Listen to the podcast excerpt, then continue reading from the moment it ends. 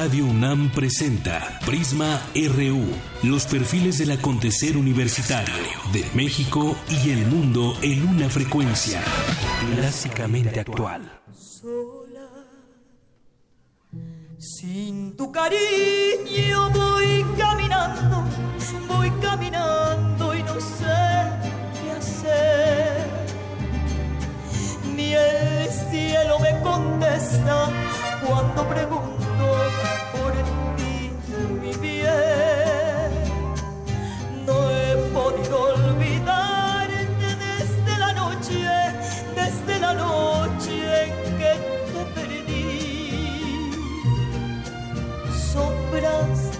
de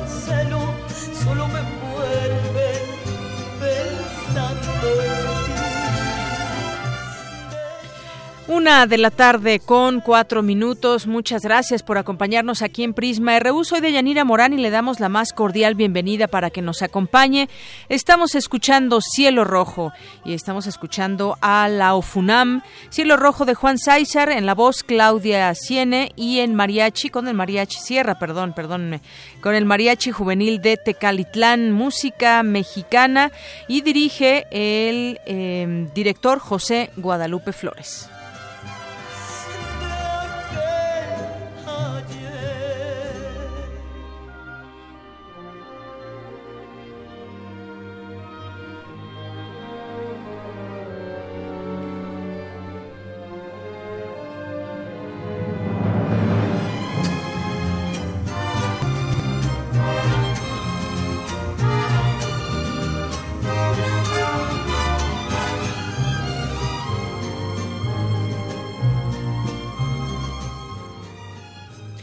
Una con cinco minutos y qué bueno que está con nosotros porque hoy tenemos mucha información en nuestro programa de hoy de Prisma. Tendremos por ahí de la segunda hora nuestra mesa de análisis y debate. Va a ser un tema interesante que pues sin duda es polémico además, los matrimonios igualitarios, así que le invitamos a que pues empiece a opinar eh, a, través de nuestras redes sociales, a través de esta vía que ponemos dispuesta para, para ti y nos hagan llegar sus opiniones sobre este tema. ¿Están a favor y en contra? Pero ¿por qué? ¿Por qué sí o por qué no? Ya lo estaremos platicando con eh, posturas diferentes, tratar de entenderlas y bueno, sobre todo que aquí se arme el debate y conocer puntos de vista. Sin duda estará interesante la mesa, quédese con nosotros. También le estaremos platicando más adelante de algunos temas nacionales. El dólar sigue subiendo, el el peso se deprecia. Y bueno pues ya le, comentaremos sobre esos temas económicos. También eh, también estamos con los recortes todavía. Vamos hoy a analizar el recorte a la cultura por ejemplo y algunas otras notas que se destacan este día una investigación del Huffington Post que ya comentaremos un poquito más adelante. Por supuesto tenemos información universitaria cultura deportes y más. Arrancamos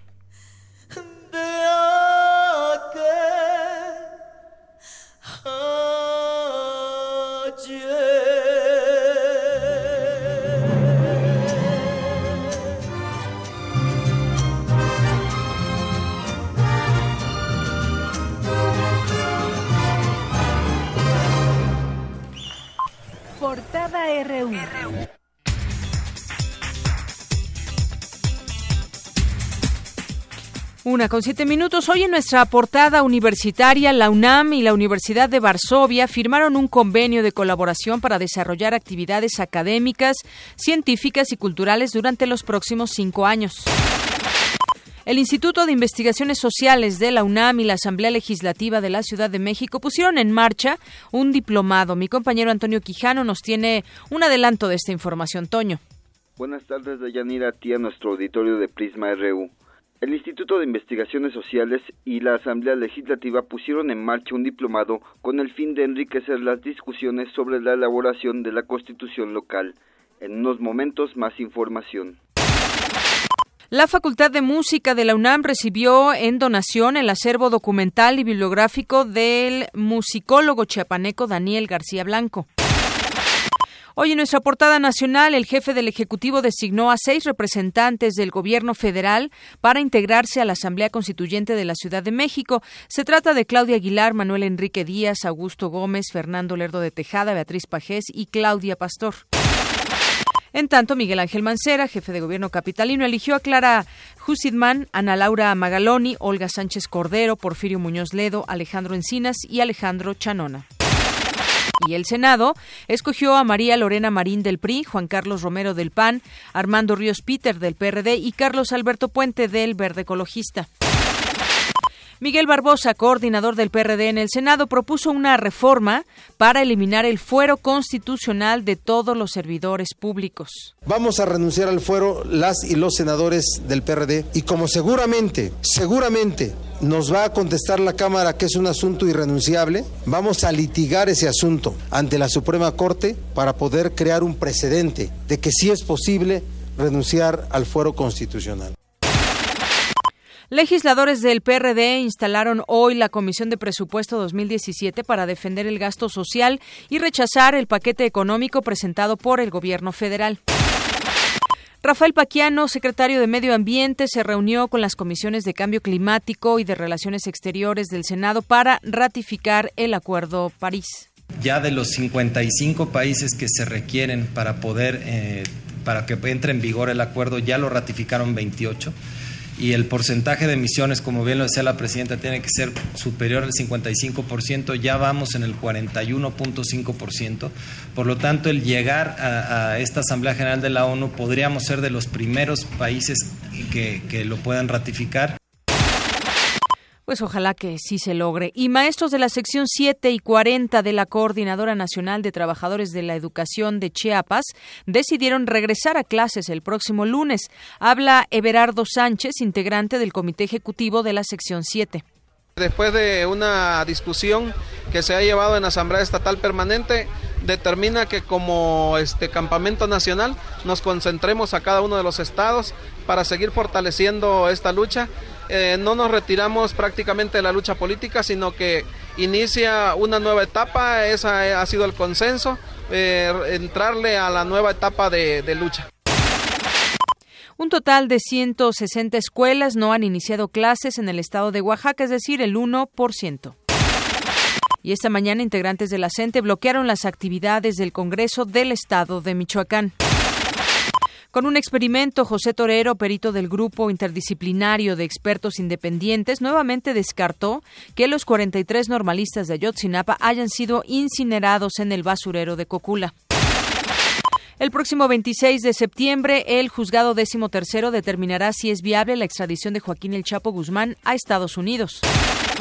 Y tome sus precauciones ya que con motivo de las fiestas patrias, la estación Zócalo del metro permanecerá cerrada a partir de las 10 de la noche de este día y estaciones de las líneas 1, 3 y 4 del Metrobús también suspenderán sus servicios durante mañana jueves, en tanto que el tren suburbano brindará servicio en horario de día festivo los días jueves 15 y viernes 16. La carga de trabajo doméstico aún recae en la mujer. Mi compañera Virginia Sánchez preparó una nota al respecto y nos tiene un adelanto de la misma. Vicky, adelante. ¿Qué tal, Deyanira y auditorio de Prisma RU? La desproporción en la participación del trabajo doméstico no remunerado es uno de los factores que propicia la desigualdad de género. Así lo señaló la doctora Isalia Nava Bolaños del Instituto de Investigaciones Económicas. Los detalles y la información más adelante. Y hoy en nuestra portada de Economía y Finanzas, el dólar alcanzó un precio de 19.55 pesos a la venta, 15 centavos más que el cierre de ayer. De enero a julio de este año, los, el ingreso de divisas por viajeros internacionales fue de 11.879 millones de dólares, un aumento de 9% en comparación con el mismo periodo de 2015. La compañía Ford llevará toda su producción de autos pequeños desde las plantas en Estados Unidos a México. Bayer acordó comprar la firma estadounidense de semillas Monsanto en cerca de 66 mil millones de dólares. La una con doce y en nuestra portada internacional, la presidencia de México indicó que no existe ningún acuerdo para reunir en Nueva York al presidente Peña Nieto y al candidato Donald Trump, luego de que el republicano manifestara su interés por un encuentro. La Fundación Trump es investigada por la Procuraduría General de Nueva York por presuntos manejos financieros cuestionables. Los países fundadores del Mercosur, Argentina, Brasil, Paraguay y Uruguay, asumirán de forma colegiada la presidencia del bloque y emplazaron a Bolivia a cumplir con sus obligaciones antes del primero de diciembre, so pena de ser suspendida. Y Nicolás Maduro, presidente de Venezuela, aseguró que Barack Obama ha orquestado varios golpes de Estado en contra de gobiernos latinoamericanos. De agresiones contra procesos democráticos, progresistas. Legado terrible. Volvieron los golpes de Estado con Obama. En Honduras, en Paraguay, en Brasil. Los intentos en Bolivia contra el camarada Evo Morales, jefe indio del sur. Contra el presidente Rafael Correa en Ecuador. En Venezuela ¿Cuántos intentos ha hecho Obama de golpes de Estado? Uno, dos, tres, cuatro. Las guarimbas del 2014. ¿Ah? Este año, el primero de septiembre, eso tiene marca, Made in United States Imperialism. El régimen norcoreano celebró con un acto multitudinario en el centro de Pyongyang el éxito de su último ensayo nuclear. Y nos vamos a un adelanto de lo que tendremos hoy en la cultura con Tamara Quiroz. Tamara, buenas tardes. Deyanira, muy buenas tardes. Em, hoy nos acompañará en entrevista la maestra Gabriela Prieto. Bueno, más bien tendremos una entrevista con la maestra Gabriela Prieto. Ella es coordinadora de las galerías de la Antigua Academia de San Carlos. Además, nos acompañará el compositor Francisco Vélez para platicar sobre la película La huésped. No se pierdan toda esta información. Más tarde nos escuchamos. Claro que sí. Muchas gracias, Tamara. Y nos vamos a un adelanto de la información deportiva con Eric Morales. Eric, buenas tardes. Hola Deyanira y amigos de Prisma RU, muy buenas tardes. Hoy en nuestro zarpazo hablaremos sobre el nuevo formato que utilizarán los Juegos Universitarios de la UNAM. Además, los Pumas ya se preparan para, para visitar al Honduras Progreso en la Liga de Campeones de la CONCACAF y la Liga MX tendrá un juego de estrellas en 2017. De Yanira, esta y otra información deportiva más adelante en nuestro Zarpazo RU. Claro que sí, Eric, muchas gracias.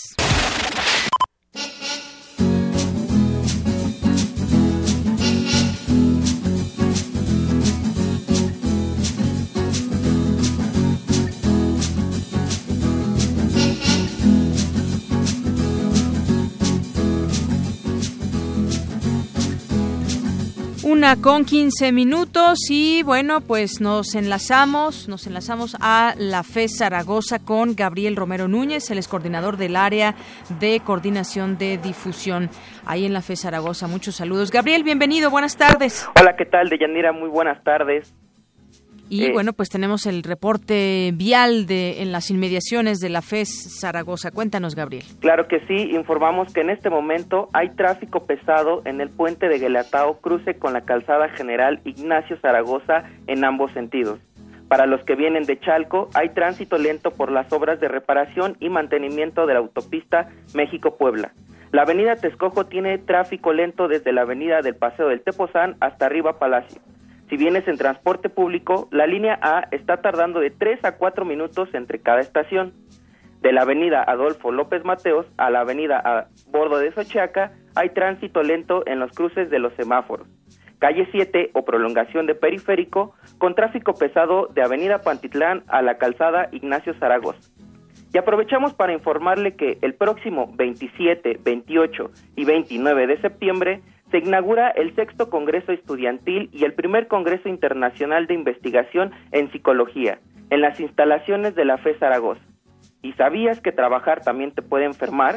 Conoce más en el ciclo de conferencias Salud en el Trabajo, el 21 de septiembre a las 12 del día, en el auditorio de Campus 2 en la FE Zaragoza, entrada libre. O bien, síguenos en nuestro Twitter, unam-feszz. Muy bien. Bueno, pues Gabriel, muchísimas gracias. Además de que nos das esta información de cómo está el tráfico por allá, pues nos haces estas invitaciones. Gracias. Gracias, hasta luego. Hasta luego. Y bueno, en otro punto, sala tiempo, se registra tránsito abundante en Avenida Investigación Científica desde Mario de la Cueva hacia la Facultad de Medicina, Veterinaria y Zootecnia y la alternativa es circuito exterior. Y si deseas acercarte a la preparatoria Plantel 6, Antonio Caso, encontrarás buen avance en Avenida Corina desde Avenida Hidalgo hasta hasta Jicotencatl.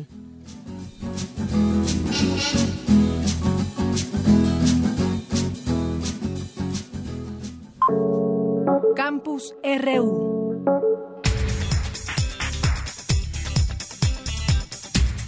Ya arrancamos con información universitaria como todos los días y bueno, pues la UNAM y la Universidad de Varsovia firmaron un convenio de colaboración.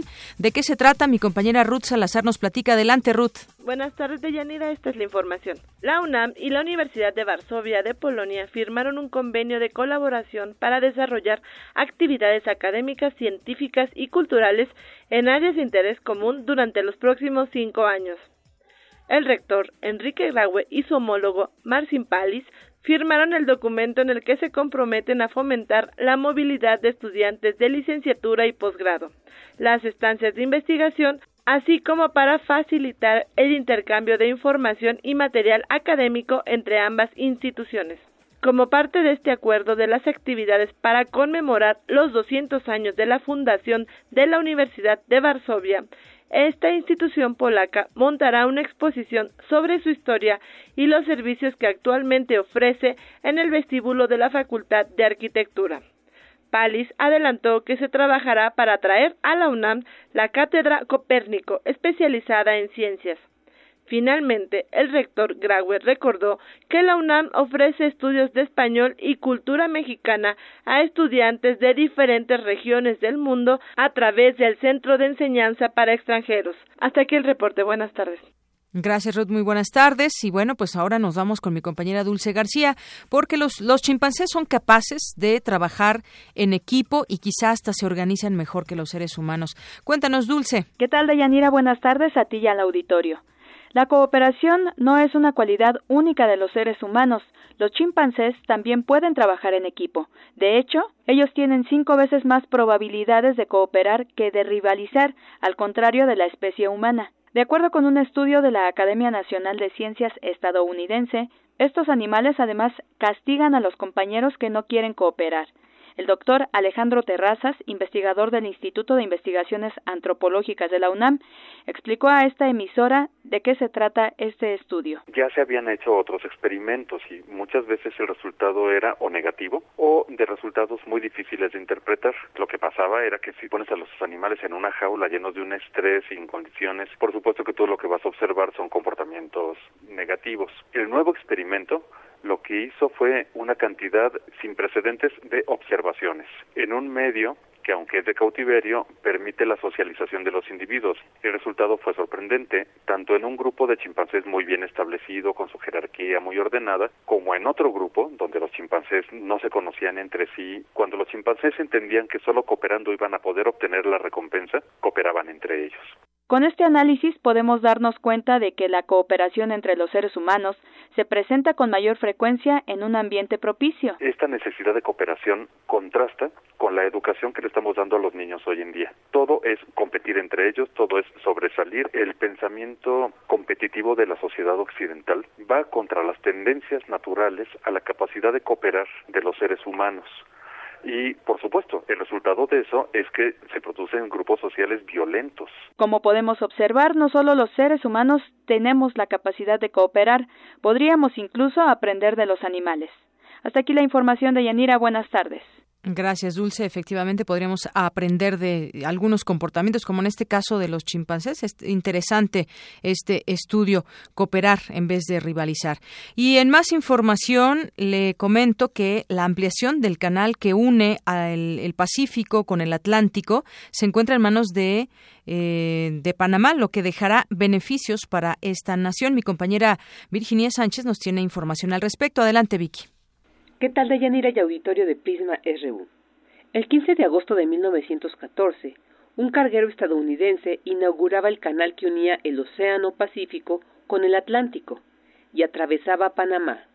Un siglo después, un barco chino revivirá aquel suceso al estrenar la ampliación que se hizo a la hora denominado Gran Canal de Panamá.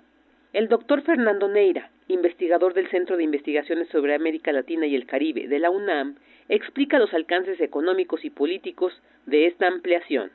Ese primer hecho histórico de que el canal pase a manos del pueblo panameño significa para Panamá y para la región de alguna manera una independencia y una posibilidad de un manejo autónomo de un sitio económicamente y estratégicamente importante para la región y para el mundo. Entonces, ese antecedente histórico hace que el canal haya tenido esta autonomía, el que se haya generado este proceso de ampliación buscando proyectar al canal en el nuevo mundo, en el mundo del siglo XXI, en donde hoy en día tenemos procesos como la globalización que precisamente buscan ampliar fronteras, necesitan de nuevos espacios y de mejores vías para comunicarse y para intercambiar productos. Eso hace que esta ampliación entonces le dé al canal de Panamá un punto fundamental en el nuevo mundo y sobre todo en la situación actual de la economía mundial. A pesar de los esfuerzos de Estados Unidos por mantener el control, el mantenimiento y control de la ampliación quedó en manos de Panamá.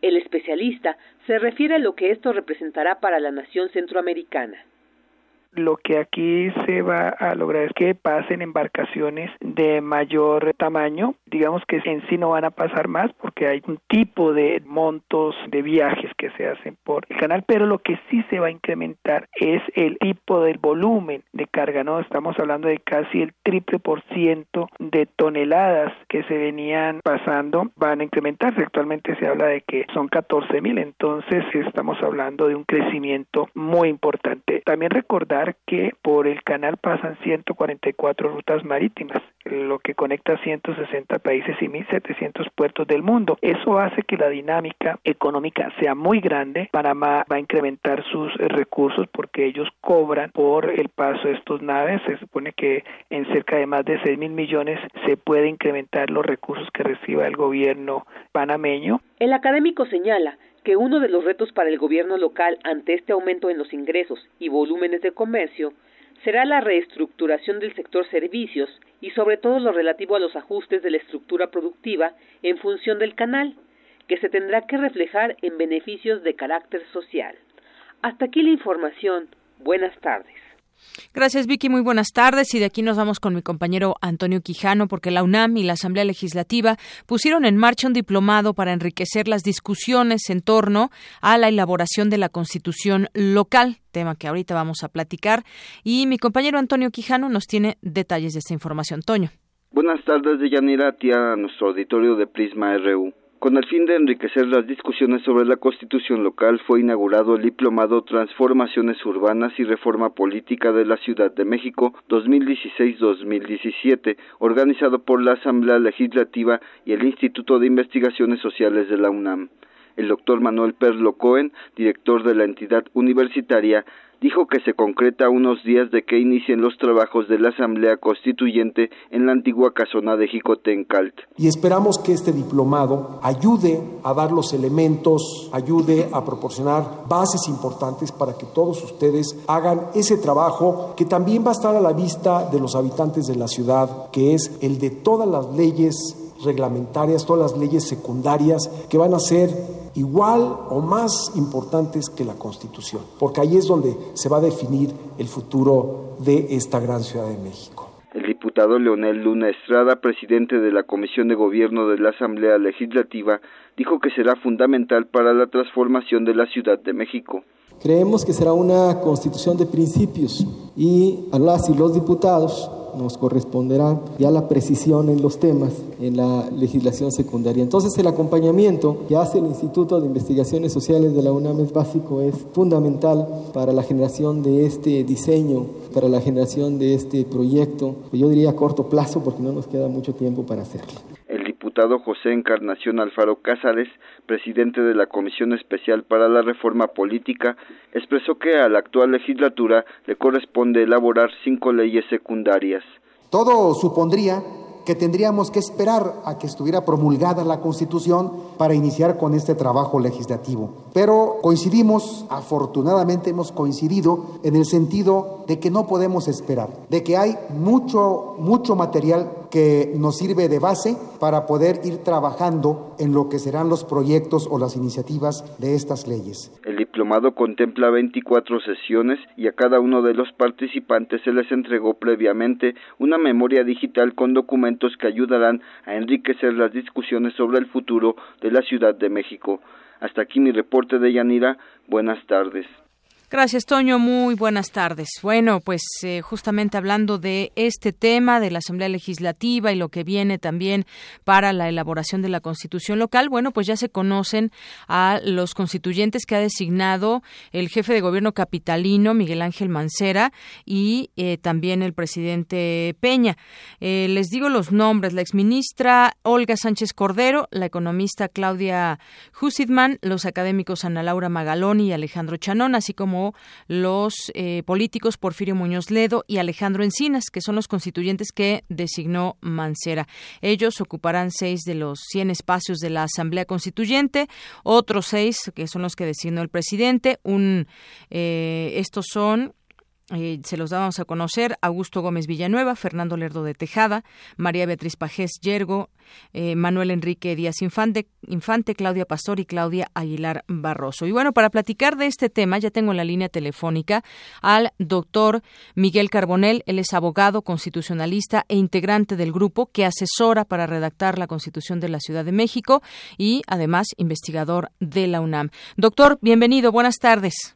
¿Qué tal? Muy buenas tardes. Me da mucho gusto saludarla a usted y a todos su auditorio. Muchas gracias. Bueno, pues quisiera platicar con usted acerca de la designación de, de, de pues de estas personas que serán ya los constituyentes, tanto estas eh, propuestas que dan a conocer ya el presidente y el jefe de gobierno capitalino. ¿Cómo, cómo ve usted de entrada estos nombramientos? Bueno, recordemos que la Asamblea eh, Constituyente de la Ciudad de México se integrará por 100 personas, de las cuales 60 fueron electas el pasado 5 de junio por el voto de la ciudadanía y 40 son eh, nombradas, como usted eh, atinadamente señaló. El día de ayer se conocieron estos 12 nombres, seis corresponden al presidente Enrique Peña Nieto, seis al jefe de gobierno. Hay otros 14 que fueron en su momento nombrados por el Senado de la República y adicionalmente 14 más por la Cámara de Diputados del Congreso de la Unión de tal forma que el día de mañana, en la sesión eh, en donde se va a instalar formalmente de manera solemne la, Asamblea Constituyente, pues veremos este, este grupo de 100.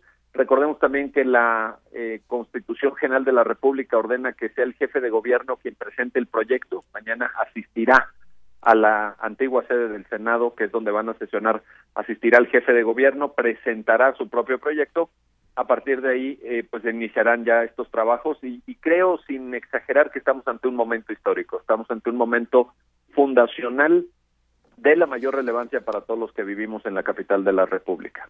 Eh, momento histórico y fundacional, ya conociéndose estos nombres y cómo estará integrada el próximo jueves esta Asamblea Constituyente, que ya veremos a todos ahí. ¿Qué significa para la Ciudad de México, eh, digamos, en, en términos prácticos? ¿En qué va a ayudar a las personas que además vimos, y no podemos dejar de, de, de señalarlo en su momento, esta importante elección no, digamos, no despertó tan tanto interés como hubiésemos quizás eh, querido que se levantara ese interés. ¿Cómo, qué, qué tan importante será esto para los, eh, los, las personas que habitamos la Ciudad de México? Bueno, yo creo que es muy importante desde dos puntos de vista al menos. Desde un punto de vista simbólico y, y quizá histórico, porque es la primera vez en toda la historia de la capital de la República que vamos a tener una constitución, a diferencia de las otras entidades federativas pues nosotros no teníamos un texto constitucional, teníamos una cosa parecida que se llamaba Estatuto de Gobierno, pero la verdad es que ahorita sí estamos ante un momento histórico simbólico importante. Y luego, eh, en segundo lugar, también mencionar que desde el punto de vista práctico sí hay una enorme ventana de oportunidad y, y la ciudadanía tiene que prestarle toda la atención. Le, le pongo dos, dos temas muy concretos en la mesa para considerarlos. El primero, el tema de los derechos humanos. La Ciudad de México se ha caracterizado por una apertura, por una eh, serie de posturas de avanzada, eh, garantistas, eh, progresistas en temas como matrimonio igualitario, como derechos sexuales y reproductivos de las mujeres, como protección a la tercera edad y a la infancia, a las madres solteras, en fin, Aquí ha habido una serie de avances y este es el momento de concretarlos, este es el momento de ponerlos en blanco y negro, qué mejor que en un texto constitucional para que queden eh, perfectamente establecidos. Y, y, el otro gran cambio, el otro gran tema en el que nos tenemos que fijar mucho y nos va a afectar en el día a día, nos va a repercutir a quienes vivimos en la capital, es el tema de las alcaldías. Hay que recordar que lo que hoy se conocen como delegaciones políticas, Miguel Hidalgo, Venustiano Carranza, Iztapalapa, eh, eh, Cuauhtémoc, etcétera, desaparecen, ya no va a haber esta figura, en el 2018 vamos a votar, vamos a elegir alcaldes. Estos alcaldes van a trabajar junto con una figura que se llama concejales, van a haber concejalías en cada una de las eh, demarcaciones eh, eh, administrativas llamadas alcaldías y este va a ser un cambio importantísimo en la distribución de poder político de la capital y sobre todo en la prestación de servicios públicos al ciudadano. Así que yo creo que sí, hay una hay una oportunidad, tenemos que estar atentos, tenemos que darle seguimiento y si bien es cierto, como usted lo señala, que el 5 de junio no muchos ciudadanos acudieron a votar, también ahora creo que debemos de reflexionar y ver la importancia histórica de lo que atestiguaremos a partir del día de mañana precisamente. Y sí, justamente esta parte que, que usted menciona de este cambio que tendremos de las delegaciones a alcaldías da un poco pues de curiosidad al menos de ver cómo se va a implantar todo esto, cómo queda, tendremos ahora pues ayuntamientos, tendremos las personas que, que forman parte de una alcaldía como tal. Esto viene, digamos, a bien también en términos administrativos, será tal vez tomará tiempo acostumbrarse, tomará tiempo llevar toda esta planeación aquí en la Ciudad de México, vendrán también en su momento esas elecciones, cambiaremos solamente de nombre o también, también se llevarán a, cabo cambios profundos. Es una excelente pregunta porque eh, la verdad es que yo creo que sí va a haber cambios profundos y, lo explico rápidamente. Hoy en día una delegación política es gobernada por un solo partido político. El candidato que vaya a una elección para jefaturar una delegación política y aunque gane por un voto o por cuatro votos o por diez votos se lleva toda la delegación. Hay delegaciones que son gobernadas por Morena, hay delegaciones que son gobernadas por el PRD, por el PAN, en fin. Pero ahora con la nueva figura se establece, como digo, además de la figura del alcalde, los concejales y los concejales van a estar distribuidos en razón de la proporcionalidad que cada partido obtenga del voto ciudadano. ¿Qué quiero decir con esto? Que la Constitución Federal de la República ordena que solo o que un partido político solo pueda tener hasta el 60% de concejales, de tal manera que lo que vamos a ver es una distribución, eh, digamos, en el en el escenario eh, límite, 60% de un partido que seguramente fue el que ganó la alcaldía y 40% repartidos en forma proporcional a los demás partidos.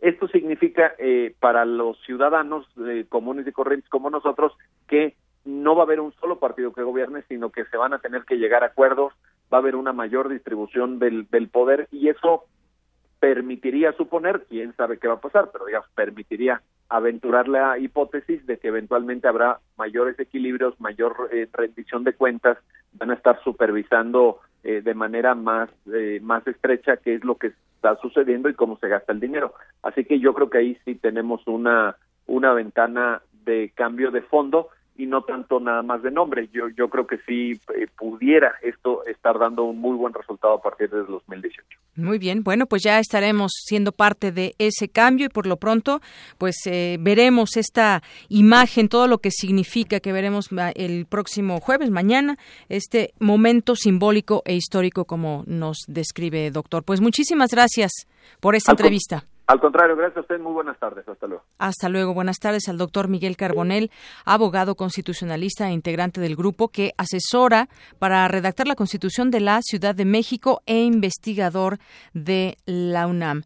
Y bueno, en la información nacional, nos vamos a la información nacional. Bueno, antes que otra cosa, pues también felicitar a todas las personas que hoy están celebrando el Día del Locutor aquí en, en México, porque desde 1957 se celebra este primer día, eh, fue se instauró por primera vez el Día del Locutor en México y bueno, pues aquí en nuestra radio Radio UNAM, pues felicidades a todos los locutores y conductores que forman parte, por supuesto, de esta importante emisora y a todos los locutores y conductores que hay en nuestro país, que pues bueno, desde siempre los escuchamos a través de la radio, muchas veces pues nos acompañan, nos guían, nos enamoramos de sus voces o simplemente pues nos gusta cómo o dan la información o presentan la música, muchas cosas, muchas felicidades a todos y bueno, pues también aprovecho para felicitar a Silvia, que hoy es su cumpleaños, nuestra productora. Felicidades Silvia. Y bueno, pues nos vamos, nos vamos ahora con temas económicos, ya le estaré platicando sobre pues estos gastos que se exceden en Presidencia y Secretaría de Hacienda y Crédito Público, entre algunas otras cosas, pero antes nos vamos a ir con mi compañero Abraham Menchaca porque la moneda mexicana enfrentó una jornada de volatilidad. Abraham, buenas tardes, adelante. ¿Qué tal, Deyanira? Buenas tardes. El peso enfrentó una jornada de volatilidad ante la especulación electoral en Estados Unidos. La moneda mexicana cerró el lunes pasado con una depreciación de 0.37%. El dólar se cotizó hasta en 19 pesos con 18 centavos y ayer alcanzó los 19 pesos con 55 centavos. La divisa mexicana estará presionada hacia el cuarto trimestre del año, sobre todo por la fuerte volatilidad en los mercados financieros, por las elecciones en la Unión Americana y el alza en la tasa de interés de la Reserva Federal. Bajo este contexto, el doctor Clemente Ruiz Durán, académico de la Facultad de Economía de la UNAM, dijo que el tipo de cambio podría rebasar los 20 pesos por dólar. Hay mucha inestabilidad con el peso y eso está vinculado también a la inestabilidad que hay en los mercados cambiarios en el mundo, eh, derivados de que se está esperando un anuncio de la Reserva Federal, ¿no? Sobre si se va a subir nuevamente la tasa de interés en Estados Unidos o no. Esto lo que ha provocado, ¿no? Pues es nerviosismo en los mercados México y de América Latina en general, ¿no? Sobre si esto sucede, pues entonces eh, va a afectar a nuestras economías, ¿no? Entonces el, reflejo de esto es efectivamente de que el tipo de cambio se estaba apreciando en los últimos días, hoy que ya apareció por arriba de los 19.50, ¿no? ¿Qué es lo que estaríamos esperando? Pues que esta inestabilidad se mantenga hasta primero anuncie la FED y después va a estar asociada también a la cuestión de la campaña presidencial en Estados Unidos, ¿no? Los mercados están nerviosos y entonces eh, tendría que haber una definición por un otro candidato de los Estados Unidos y esto lo vamos a estar viendo reflejado. Yo pienso que incluso podremos ver un dólar arriba de los 20, ¿no? Deyanira, el peso también reaccionó negativamente a la caída internacional del petróleo, el cual registró un ajuste a la baja de 2.57% para alcanzar un valor de 45 dólares por barril. De acuerdo con un sondeo realizado por un diario de circulación nacional, 39% de los encuestados cree que el peso continuará cayendo frente al dólar. Deyanira, la información que tengo. Buenas tardes. Gracias, Abraham. Muy buenas tardes. Bueno, pues efectivamente, y es que hoy el dólar está en 19.52 pesos. Desde el viernes para acá hemos visto cómo sube, sube el dólar y bueno, pues obviamente mal punto para la economía o para el peso mexicano que cae a un nivel no visto desde el 24 de junio presionado por una caída en los precios del crudo y bueno, ya escuchábamos a este académico decir que incluso podría estar arriba de los 20 pesos. Y bueno, en más información, pese a los constantes llamados de austeridad, tanto la Presidencia de la República como la Secretaría de Hacienda han gastado entre 9 y 60% más de lo que les ha aprobado el Congreso. De acuerdo con estadísticas de la propia Secretaría de Hacienda sobre el ejercicio del gasto público, ambas dependencias se han excedido durante el actual sexenio el presupuesto que se les asignó cada año. En 2013 los legisladores le autorizaron a la Presidencia un gasto total de 2.104 millones de pesos, pese a lo cual al final entregó 3.305 millones, 57% más. Ese mismo año Hacienda tenía aprobados 39.421 millones de pesos y cerró con un gasto de 45.578 millones, es decir, 15.6% por arriba. Y bueno, se exceden en estos gastos en Presidencia y Secretaría de Hacienda y Crédito Público, pero en otros, desafortunadamente, pues los recortes son bastante tristes, sobre todo terribles, como el caso del el presupuesto para la cultura. Y bueno, en este sentido yo quiero darle la bienvenida en entrevista al presidente de la Comisión de Cultura y Cinematografía de la Cámara de Diputados, el eh, diputado Santiago Taboada, por parte del PAN. ¿Qué tal, diputado? Buenas tardes. Hola, Dayanira, muy buenas tardes. Un saludo a ti y a todos.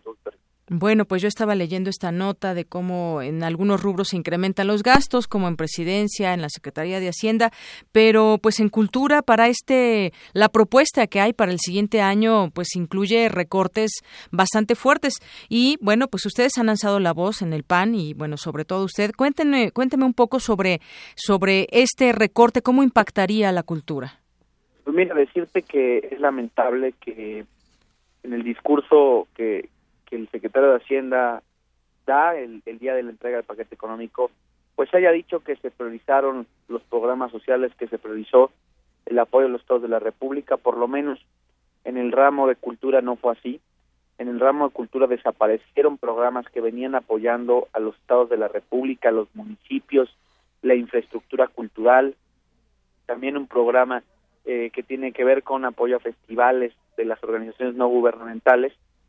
Y pues bueno, eh, es, lamentable, insisto, que este gobierno no haya sido capaz de darle a la sociedad, de darle a los estados, de darle a los municipios la posibilidad de llevar eh, no solamente actividades culturales, eh, porque no lo quiero yo dejar ahí, o no solamente modernizar o mejorar la infraestructura cultural, sino que también la cultura es un factor integrador en nuestras comunidades, es un es una válvula de escape, eh, nos da obviamente otro tipo de herramientas para hacer frente a muchas de las deficiencias del Estado mexicano.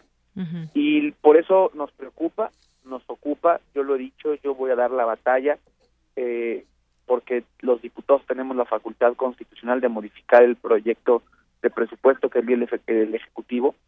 Pero mira, quiero, quiero ser muy concreto para decirte el programa del cual entre el 70 y el 80% dependen los institutos y la Secretaría de Cultura de los Estados de la República vienen enteros. Es decir, toda aquella actividad cultural o prácticamente toda la actividad cultural que tienen los estados de la República y los municipios, pues prácticamente con este presupuesto se van eh, van a desaparecer.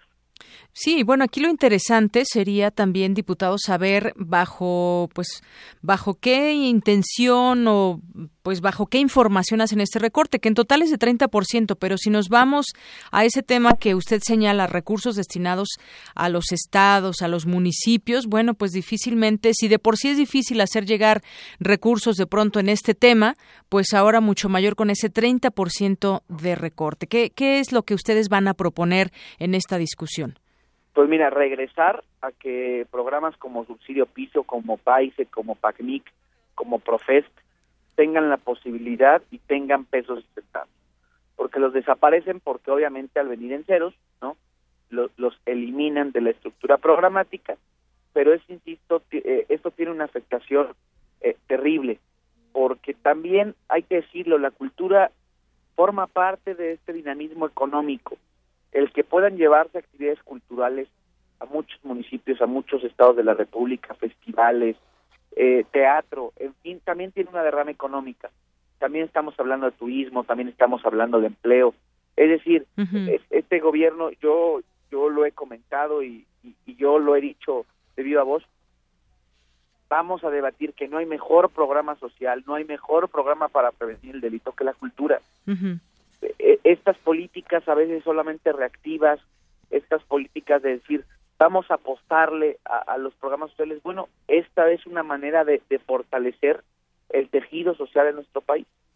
Entonces, eh, no podemos dejar las cosas así, yo lo he manifestado, si las cosas eh, se mantienen así, no estaríamos en condiciones, o por lo menos ah, lo hablo a título personal, de, votar a favor de un presupuesto de egresos de esa magnitud cuando creo que podríamos redireccionar el gasto público. Hay excesos el día de hoy eh, que vemos en el presupuesto de egresos que tiene que ver con el, eh, los gastos de Presidencia de la República, los gastos de Secretaría de Hacienda. Es decir, sí, sí hay de dónde. Sí, claro, contrasta con lo que se están gastando y lo que quieren recortar, vaya. Claro. Sí, nosotros por eso estamos planteando que por lo menos dejar el presupuesto en términos de lo que el año anterior aprobamos en el Congreso de la Unión. Y creo que nos parece una medida necesaria y, nos parecería justo que también darle a los estados, darle a los municipios, darle a la Secretaría de Cultura las herramientas necesarias para este, poder llevar a cabo pues, estas actividades, esta eh, política cultural, insisto, que le hace falta a este país y, la manera de poder llevar a cabo esta política cultural es que también seamos congruentes con el respaldo presupuestal. Nos podemos llenar la boca, insisto, en discursos y decir que este es un país comprometido y con una riqueza cultural y todos los que estamos en esto, eh, cada, eh, cada cierto tiempo nos paramos en un micrófono y decimos eso. Pero la única manera de ser congruentes y de realmente respaldar una política cultural de Estado es ampliando los presupuestos para la cultura, es darle las herramientas, no solo a los gobiernos, sino a la sociedad civil, que mucho hace, insisto, por la cultura de nuestro país. Muy bien. Bueno, pues ahí está su planteamiento interesante. Digo, finalmente eh, habríamos de coincidir con ese tema de los recursos para la cultura y ya veremos, pues, en qué términos se da este, pues, esta discusión que será muy interesante ver quién defiende este recorte a la cultura. En todo caso, que, pues, bueno, ya ya lo veremos. Pero por lo pronto, diputado Santiago Taboada, muchas gracias por tomar esta llamada aquí en Prisma RU de Radio UNAM. No, te agradezco mucho, Yanira, y pues todas tus órdenes y estaremos pendientes para darte la información de, lo que en un momento dado este, podamos lograr para mejorar los presupuestos al sector cultural de este país. Muy bien. Pues diputado, muchas gracias. Gracias. Hasta luego, muy buenas tardes. Bueno, es que fíjese, ahorita que le decía lo de presidencia, los gastos que hay, eh, pues excedentes, digamos, en lo que a presidencia refiere, el desembolso excedente año por año se debe a necesidades del de financiamiento para logística, es decir, son recursos que solicita el Estado mayor para garantizar la seguridad del Ejecutivo. Y es que si, si bueno, usted eh, quienes hemos cubierto en algún momento algún evento del Ejecutivo nos damos cuenta que, híjole, hasta pues llenan de perros algunos eventos. Cualquier ataque al Ejecutivo que, bueno, está por demás, vemos un gasto oneroso en este, en este sentido. Y bueno, pues eh, por otra parte, eh, comentar rápido rápidamente lo que el gobierno tomó en secreto según una investigación del Huffington Post 240 mil millones de pesos del patrimonio de Pemex y Comisión Federal de Electricidad. Durante el gobierno del presidente se retiraron en secreto esta cantidad del patrimonio nacional invertido en Pemex y CFE situación que contribuyó a descapitalizar las dos empresas productivas del estado cuya falta de liquidez representa un enorme peligro para la estabilidad de la economía. Un reportaje de Huffington Post México. Estos retiros al patrimonio nacional se realizaron de 2013 a 2015 mediante diversas solicitudes emitidas por la Secretaría de Hacienda y Crédito Público, firmadas por el subsecretario de Ingresos, Miguel Mesmacher, en las cuales se solicita a los directores de Pemex y CFE realizar los pagos correspondientes por concepto de aprovechamientos. Por medio de ellos, el gobierno federal obtuvo ingresos extraordinarios que pasaban desapercibidos en el paquete económico que el Ejecutivo entrega cada año al Congreso, al ser etiquetado en el rubro de otros sin mayor especificación. Vaya tema también que es bastante grave de tomar de esta manera el dinero en secreto, que hoy pues ya no es un secreto. Una con cincuenta, vámonos a cultura. Arte y cultura.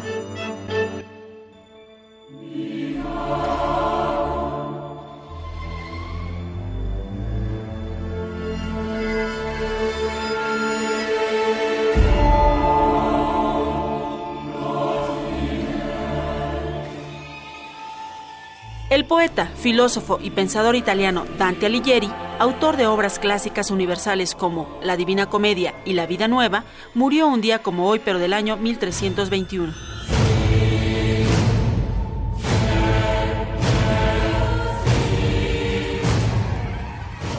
Bueno, pues ya está aquí con nosotros Tamara y nos tiene una gran invitada. Tamara, bienvenida. Deyanira, muy buenas tardes y muy buenas tardes a todo el auditorio. Sí, tenemos una gran invitada. Bueno, primero quiero comentarles que la Academia de San Carlos es la primera escuela de arte en el continente americano con 233 años de existencia. Ah, y para hablarnos sobre las exposiciones que actualmente alberga, nos acompaña la maestra Gabriela Prieto Soriano. Ella es coordinadora de las galerías de esta antigua Academia de San Carlos sede también de la Facultad de Artes y Diseño de la UNAM.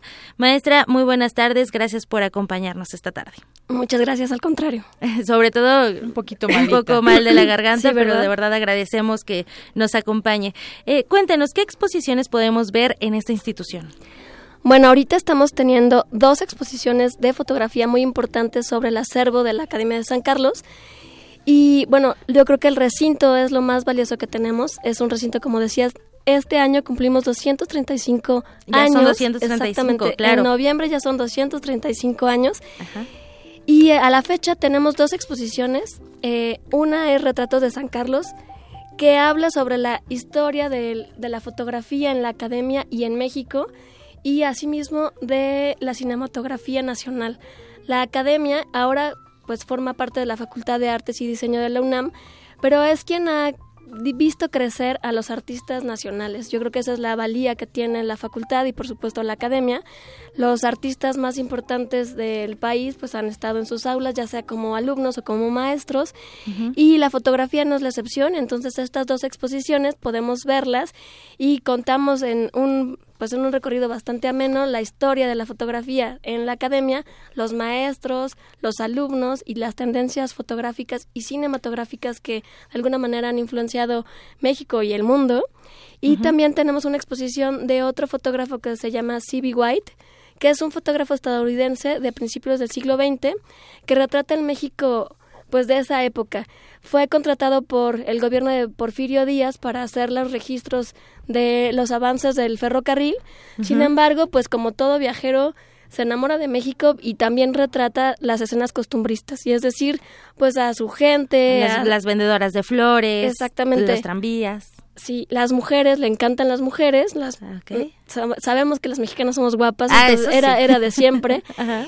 Y la retrata, pero bueno, también retrata la realidad social y económica. Entonces es importante ver pues que en algunos casos a veces los mismos actores están ahí, ¿no? Con situaciones extremas, ¿no? De pobreza extrema, los indígenas que a lo mejor pues siguen en, en las mismas condiciones pese al tiempo que ya ha pasado, pero sobre todo lo que vemos es una cuestión estética muy interesante. Y bueno, teníamos una exposición que se llamaba La belleza en el, eh, o se llama La belleza en el conflicto, los Valtierra en Los el Valtierra, fotoperiodismo. sí. Pero eh, cambia de sede, en este sentido es una exposición que se convierte en itinerante y viaja a nuestra sede de Xochimilco y la van a poder apreciar a partir de la siguiente semana. Y esa exposición de alguna manera también nos, nos llamaba a, a entender el, pues la dinámica de la fotografía en el fotoperiodismo en el México contemporáneo. De, de los hermanos eh, zacatecanos, no son los hermanos. Valtierra. Sí, sí, sí, que han sido pues muy importantes y pioneros en el fotoperiodismo en México y que de alguna manera pues también eh, el fotoperiodismo tiene una parte muy estética y eso era lo que queríamos resaltar en esa exposición que ahora pues no está en la academia, va a estar en nuestra sede de la Facultad de Artes y Diseño en Xochimilco. Esta última exposición, el curador es el propio Eloy Valtierra. Así que es. es. de estos hermanos, ¿no? Zacatecanos. Exactamente. Y me, bueno, me regreso a Retrato de San Carlos. De ahí, eh, la fotógrafa, ¿quién es la, la que lleva esta muestra? ¿Es de la fotógrafa Katy Horna? Ah, bueno, Katy Horna es una maestra que dio clases en el siglo XX y que muchos de sus, mm, digamos que eh, su trabajo fue importante para la academia porque eh, dio un giro diferente a la fotografía. Entonces vamos a ver desde fotografía de, de, de siglo, principios del siglo eh, XX ajá. hasta finales del siglo.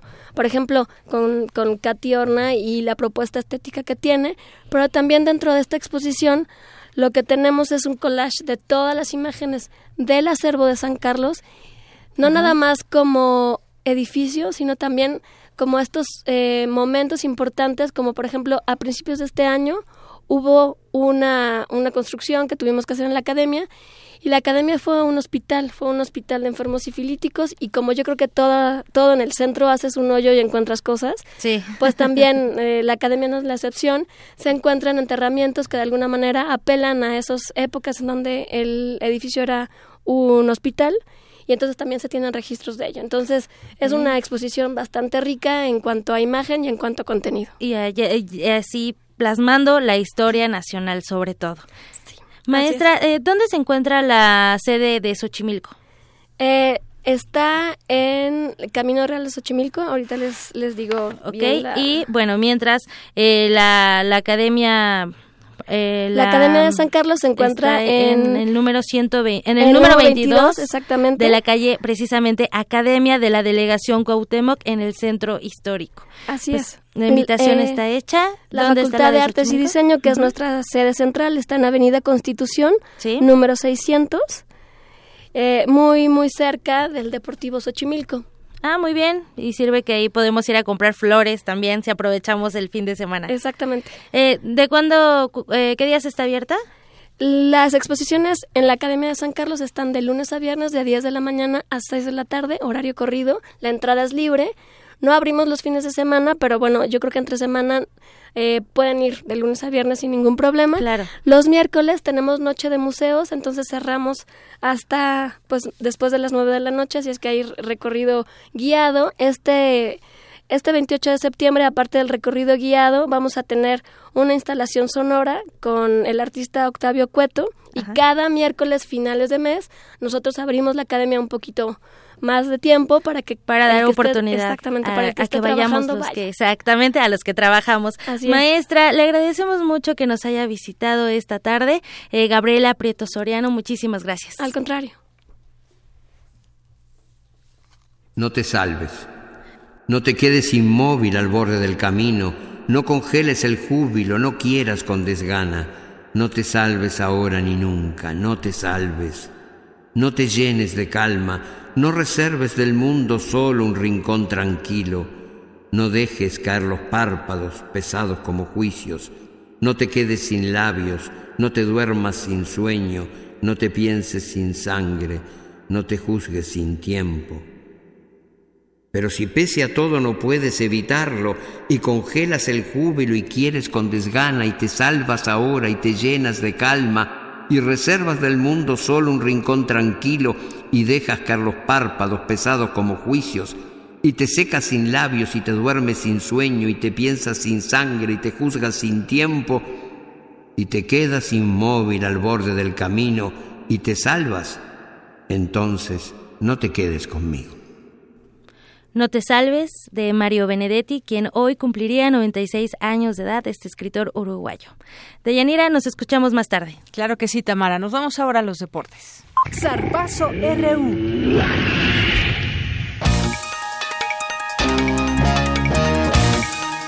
Y de un paso ya está Eric Morales aquí. Adelante, Eric. Gracias, Deyanira. Nos vamos con la información deportiva porque cambió el formato de los Juegos Universitarios de la UNAM.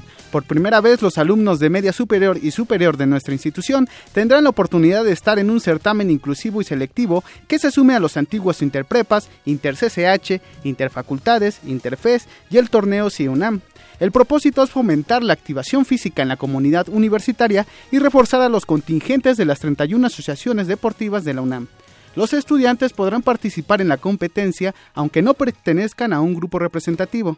De esta forma asistirán visores a las pruebas para reclutar a alumnos que refuercen los grupos que participarán en las Olimpiadas y Universidades Nacionales. Si desean mayor información de esta convocatoria, está disponible la página redpuma.unam.mx diagonal registro. Y nos vamos a información de fútbol porque los Pumas del UNAM ya se preparan para visitar mañana al Honduras Progreso, en el marco de la fase de grupos de la Liga de Campeones de la CONCACAF.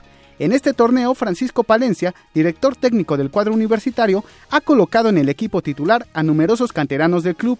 Uno de ellos, Kevin Escamilla, aseguró que los jóvenes auriazules conocen la responsabilidad que tienen al defender los colores de la universidad. Yo creo que cualquier rival que venga a jugar a Pumas o cualquier rival que venga aquí a Ciudad Universitaria sabe que se va a enfrentar a un equipo bastante complicado, eh, con jóvenes que, que necesitan salir adelante, jóvenes que tienen hambre para, para poder competir ya en las grandes ligas y, y así debe de ser, ¿no? Porque nosotros, cualquier rival que venga no va a ser fácil sacarnos los puntos, entonces yo creo que tenemos que seguir con esa racha, con ese espíritu que tenemos, los canteranos y los Pumas, de, de cada partido dejarlo todo. Por su parte, Antonio García dijo que el proyecto del Club Universidad busca la participación de los jóvenes felinos. Yo creo que hay, hay mucha calidad. Obviamente, como cualquier proyecto, lleva, lleva tiempo, ¿no? Y tiene que, tiene que, que cuajar. Eh, es, es, tiempo, oportunidades, un poco de, de, paciencia. Ahorita lo bueno es que se están dando los, los resultados a, a favor y da para, pues para confiar más en, en, la cantera, pero en cuanto a calidad hay, hay abajo. Y, bueno, la directiva apostó por, por este proyecto y esperemos responderle de la mejor manera. En este mismo campeonato, ayer el Pachuca venció 11 goles por cero al Police United de Belice. Los, Tuce, los Tuzos igualaron la goleada histórica que Cruz Azul le propinó al Seattle Saunders en 1996. Y en información de los Juegos Paralímpicos 2016, la mexicana Catalina Díaz obtuvo la medalla de bronce en levantamiento de potencia. La atleta nacional se conmovió al colgarse esta presea y escuchemos sus palabras. Siento mucha felicidad el haber, el haber sacado la medalla de bronce, ya que hemos trabajado, mi, mi entrenador, el auxiliar y toda la gente que está detrás de nosotros. Para mí es un gusto haber podido dar, aunque fuese esta medalla de tercer lugar. Ay, pues para México, ¿no? Primero que nada para México y luego para mi familia y bueno, debe de ser primero para Dios. En tanto, Rebeca Valenzuela obtuvo la medalla de bronce en la prueba de lanzamiento de bala en la categoría F11-12. Con una marca de 13.05 metros, la atleta sonorense de 24 años obtuvo su primera presea olímpica. Con esto, la delegación paralímpica mexicana ya suma 11 medallas y se encuentra en el lugar 22 del medallero, el cual encabeza China con 151 metales. De Yanira, esta es la información deportiva.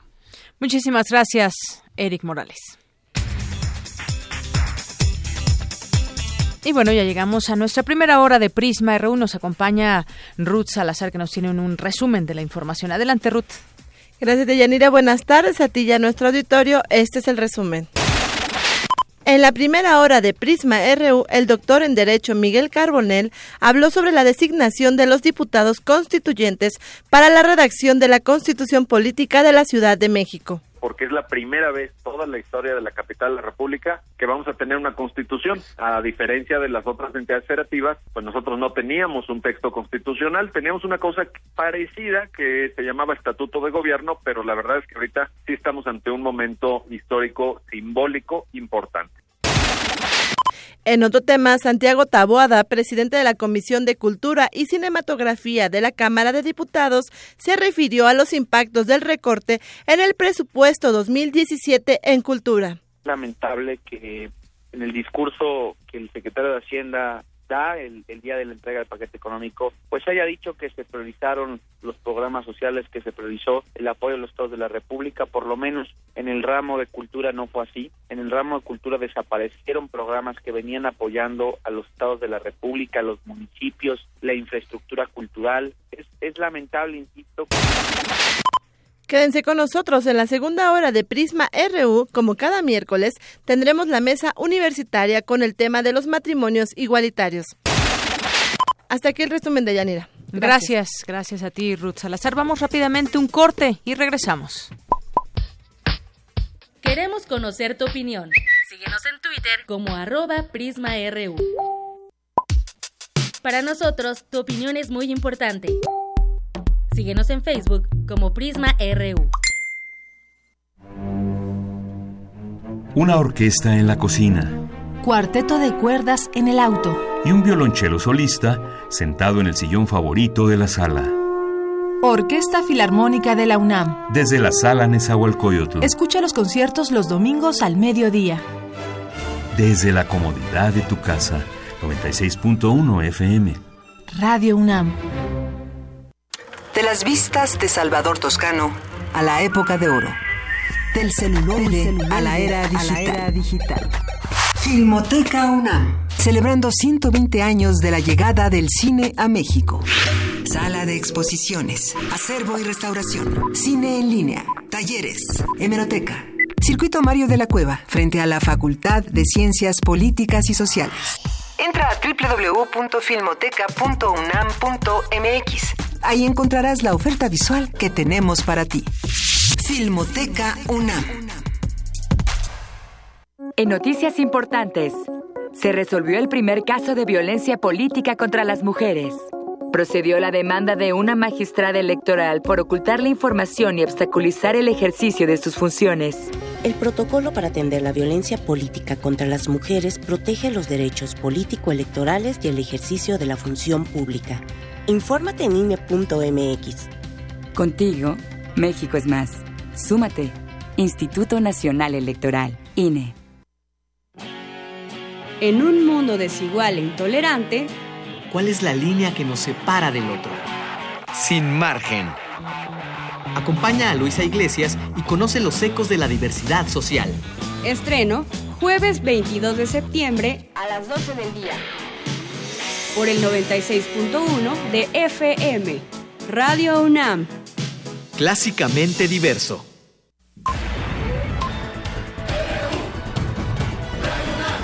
Prisma RU.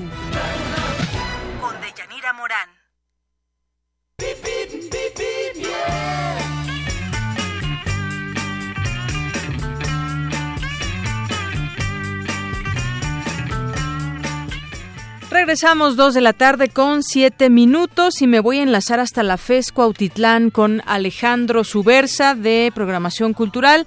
Alejandro, pues danos un reporte de lo que hay allá en la FES Cuautitlán. Buenas tardes.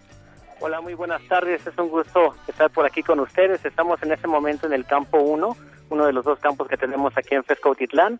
Y pues la carga está un poco cargada, el flujo vehicular sobre Avenida Primero de Mayo. Sin embargo, para quienes se animen a venir con nosotros a visitarnos, eh, una de las alternativas podría ser la Avenida de las Armas, justamente. Tienen que salir por la salida de la empresa Ford, que es así es conocida, y el mismo camino los llevarán aquí a Fesco Titlán Campo 1. Muy bien, pues te agradezco mucho esta información y seguiremos en contacto, Alejandro. Muchísimas gracias. Solamente comentarios rápidamente. Tenemos una kermés por aquí, una kermés con los Ah, bien. culturales que tenemos justamente en la facultad y los invitamos a que puedan conocer las actividades culturales a través del Facebook Difusión Cultural FESC. Muy bien, pues muchísimas gracias, Alejandro Subersa. Buenas tardes. Muchas gracias. Hasta luego. Hasta luego. Y bueno, si tu destino es la preparatoria Plantel 3, justo cierra, encontrarás buen avance en ambos sentidos en Avenida Ingeniero Eduardo Molina, entre Calzada San Juan de Aragón y Río de los Remedios. Y hacia, hacia la zona sur de la capital, Avenida Universidad con carga vehicular de Miguel Ángel de Quevedo a la Facultad de Psicología. La alternativa es Avenida Insurgentes.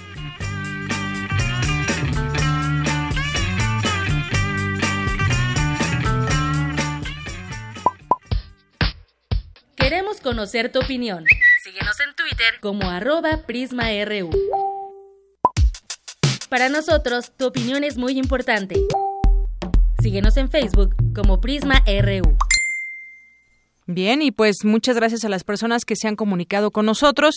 Vía Facebook, Jonathan Correa y Héctor Torres, muchas gracias por su comunicación. Les mandamos muchos saludos. Y en Twitter, Alessandra Mórquez, Mariana Rentería, Oralia Ramírez y Lilus Kikus. Muchos, muchos saludos a todos ustedes que nos hacen llegar sus opiniones a través de Twitter.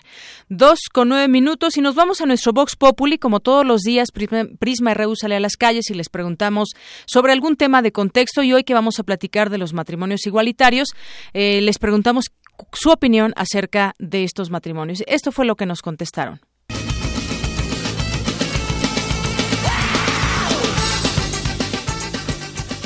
Pues cada quien es libre de tomar la decisión que más le convenga y plazca y finalmente si esta gente es feliz así, pues muy respetable. Pues yo no estoy de acuerdo, a mí no me gusta. Pues porque todo ya está hecho a una manera y muchas veces lo hacemos nada más por moda, no por convencimiento. Los que ya nacieron así, qué bueno, eso se respeta, pero los que lo hacen por moda, yo no estoy de acuerdo. Ah, yo no estoy en contra ni nada. Me parece una gran idea. Todos tenemos el mismo derecho, sin importar los gustos, en mi opinión. A mí no me desagrada. Pues me parece estupendo que este país evolucione un poco en esa materia. Yo no estoy de acuerdo. Yo respeto cada quien su modo de pensar, sus creencias, sus inclinaciones sexuales, pero eso como que se haga una ley y se permita, pues no, yo no estoy de acuerdo. Estoy totalmente de acuerdo, porque pienso que también tienen los mismos derechos. En lo que no estoy de acuerdo es cómo están manejando el tema dentro de las escuelas, que es el tema principal que se aborda en estos momentos.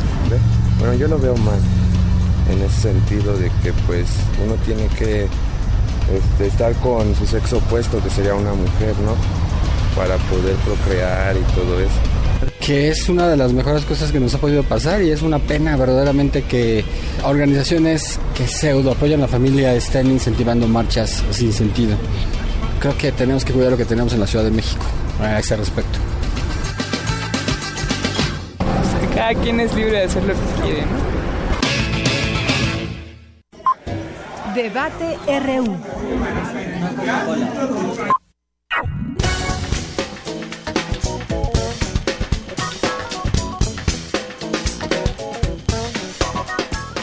Son las 2 de la tarde con 11 minutos y ya estamos en nuestra mesa de debate y análisis.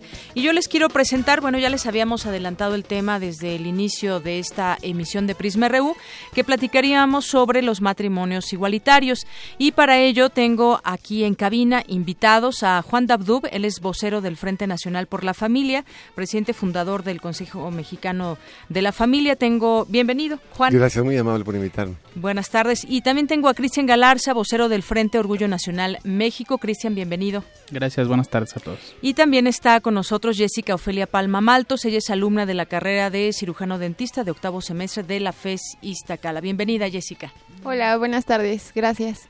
Bueno, pues entremos de lleno a este tema, un tema polémico y un tema que divide, como escuchábamos ya en nuestro Vox Populi, pues hay distintas opiniones o percepciones al respecto de este tema. Yo quisiera empezar con una pregunta, matrimonios igualitarios, ¿por qué sí o por qué no. Y bueno, pues considerando también eh, que en el matrimonio homosexual o igualitario se pretende reconocer legalmente un matrimonio formado por contrayentes del mismo sexo. Eh, vamos a comenzar, si les parece bien, por, eh, por aquí, por la derecha, con eh, Juan Dabdub.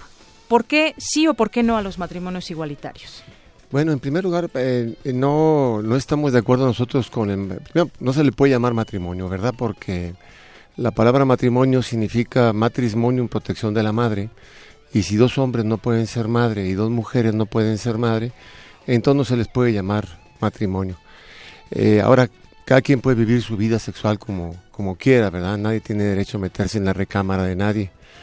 Sin embargo, cuando se instituye, eh, se legaliza, se, formaliza las relaciones homosexuales en el campo del matrimonio, eso lo que implica es que es un bien que el Estado protege, en este caso no sé para qué, pero protege ese bien público, lo convierte en un bien público y por lo tanto al ser un bien público todos tenemos derecho a acceder a él incluyendo los niños.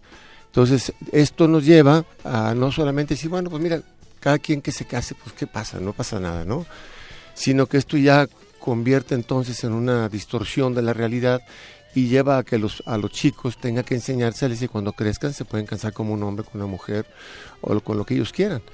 Este, por puro sentido común, en el eh, caso de que lo que dice es si yo, si, si me puedo casar con un hombre o con una mujer, bueno, los chicos no deben de ser discriminados, ni las personas que ya eligieron tomar ese camino deben ser discriminadas, porque no les estarían enseñando en la escuela lo que deberían. ¿no? Entonces sería así de manera muy sencilla y simple la, la, la, respuesta inicial en este tema. Muy bien, hablaba, habla usted de un tema que tiene que ver con la discriminación y bueno, pues si se trata de reconocer legalmente el matrimonio formado por contrayentes del mismo sexo, eh, yo preguntaba por qué estar a favor o en contra. Finalmente, pues uno decide, en eso creo que estamos todos de acuerdo, con quién compartir su vida, uno decide con quién, eh, pues con quién casarse o no casarse, y bueno, ahora este empuje surge a raíz de una eh, postura incluso de la propia presidencia, donde dice, pues bueno, vamos a lanzar esta iniciativa de los matrimonios igualitarios, hay que discutirlo en las respectivas cámaras, ahora se baja el tema, porque vimos que la Iglesia también se sube al tema y comienzan estas marchas a favor de la familia, también hay posturas encontradas. ¿Qué opinas, eh, Jessica? Pues yo opino que, bueno, en mi caso estoy a favor, ya que tengo dos hermanos, una que una hermana que es lesbiana, tiene 18 años, y un hermano que es homosexual, él tiene 24 años. Entonces yo estoy a favor porque me gustaría que ellos formaran una familia, ya que todos tenemos derecho a tener una familia. Y me encantaría que ellos tuvieran las mismas posibilidades y derechos que las demás personas. Y yo estoy en desacuerdo, no creo que, o sea, los niños o, los hijos que lleguen a tener piensen en tener también, en ser homosexuales, ya que conforme vas creciendo te das cuenta de lo que te gusta o lo que no, y te vas creando tus ideas. Entonces yo pienso que pues no tiene nada que ver eso. Y también, por ejemplo, en este caso, por ejemplo, mis hermanos crecieron con mamá, papá, y ellos aún así pues decidieron pues tener gustos por o preferencias sexuales diferentes. Hay varias, hay varias precisiones que hay que hacer, ¿no? Este, eh, no es un derecho, o sea... ¿Qué no, es un derecho, perdón? El derecho al Ah. matrimonio homosexual no es un derecho, o sea, eh, nadie tiene derecho a, a- a casarse.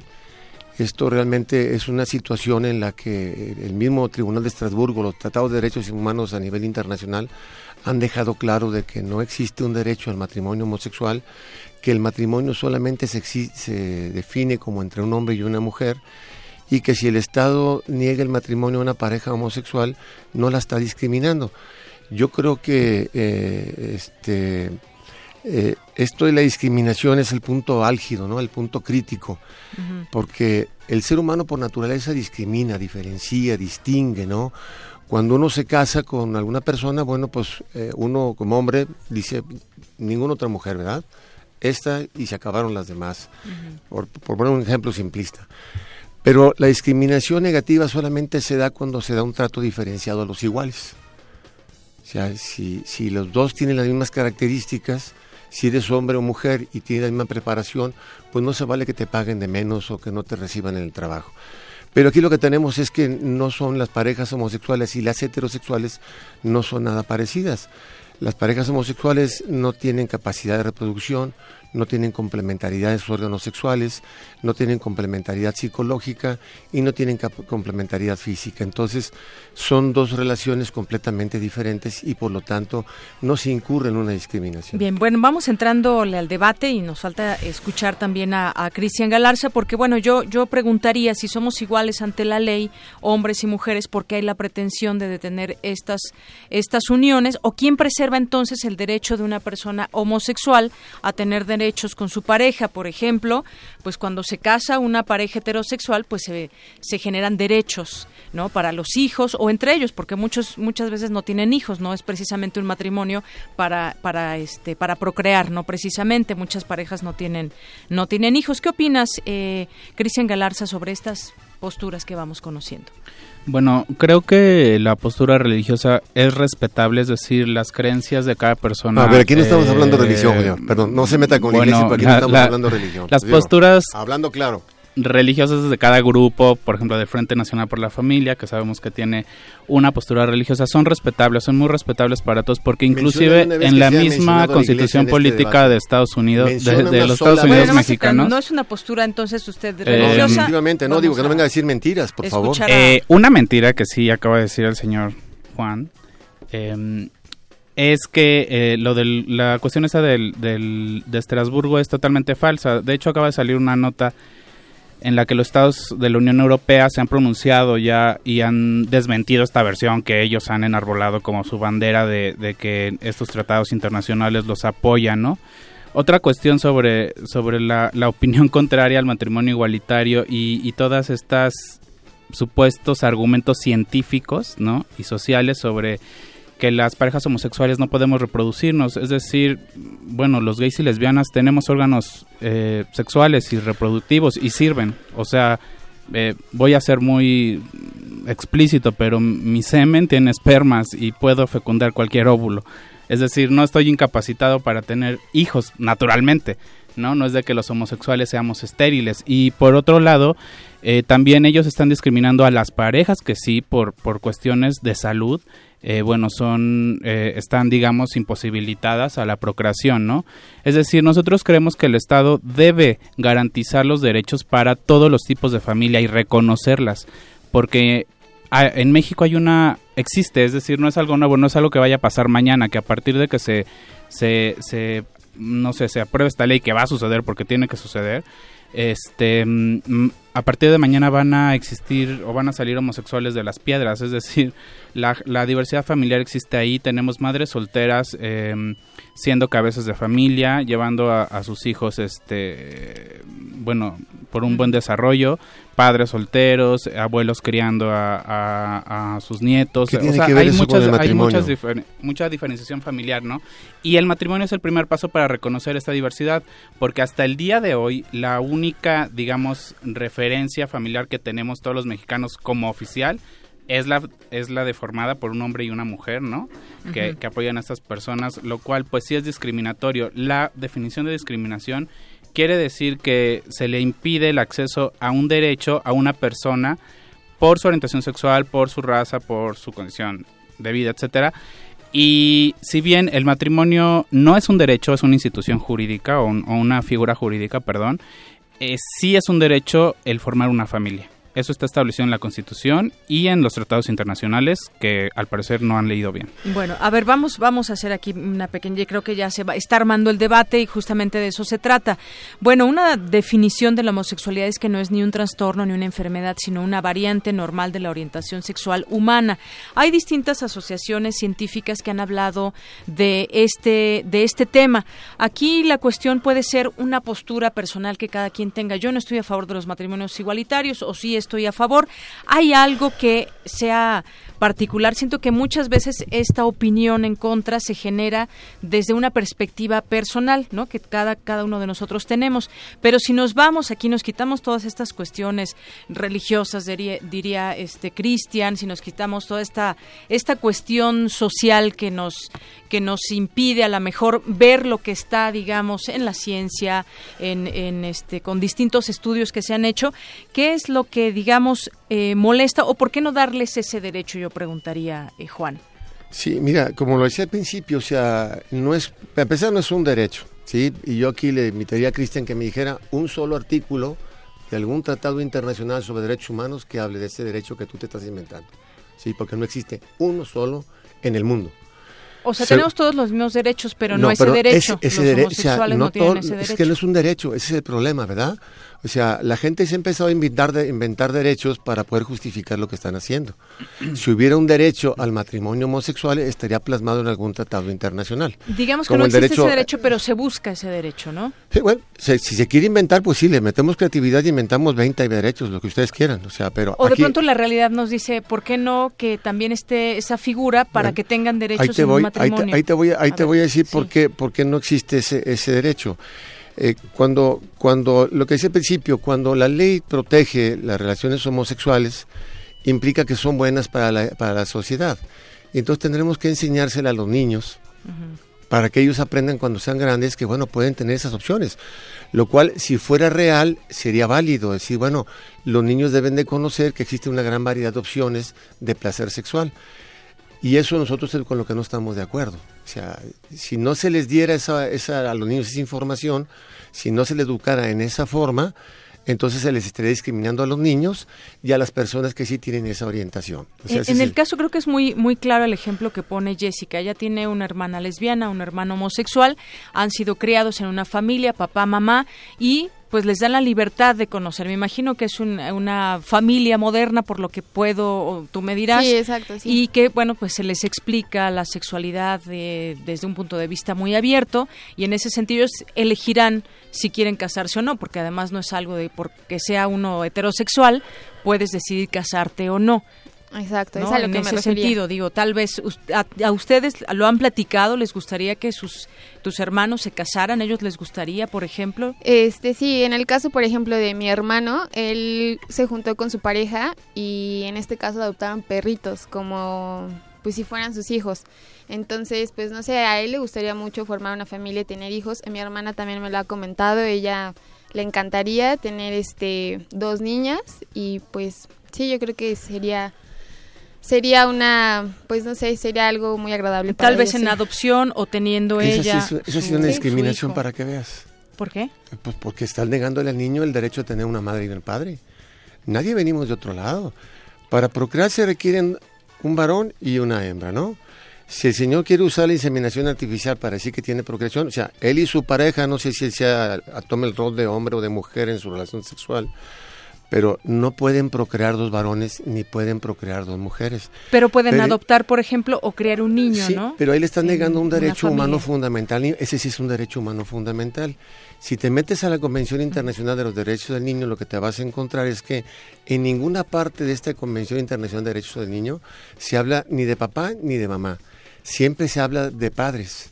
O sea, los niños, si para procrear se requieren dos de diferente sexo, para criar también se requieren dos personas de diferente sexo. Por eso este, este Tratado Internacional de Derechos Humanos siempre habla de padres, que son papá y mamá. Entonces, eh, por más cariño que se les pueda tener, por más buenos deseos que tengan, que son válidos, ¿verdad? el, deseo. Eh, hay mujeres que dicen, oye, pues yo quiero tener un hijo, pero no me quiero casar. Oye, pues mi reina, perdóname, pero tú podrás tener las ganas que tú quieres de tener un hijo, pero le estás negando a tu futuro hijo o hija el derecho de tener un padre. Que y, si no, le negamos el derecho a esa mujer de tener un hijo, porque a lo mejor ella no quiere tener le un vamos esposo. A vamos a proteger al niño de que tenga lo que necesita para crecer.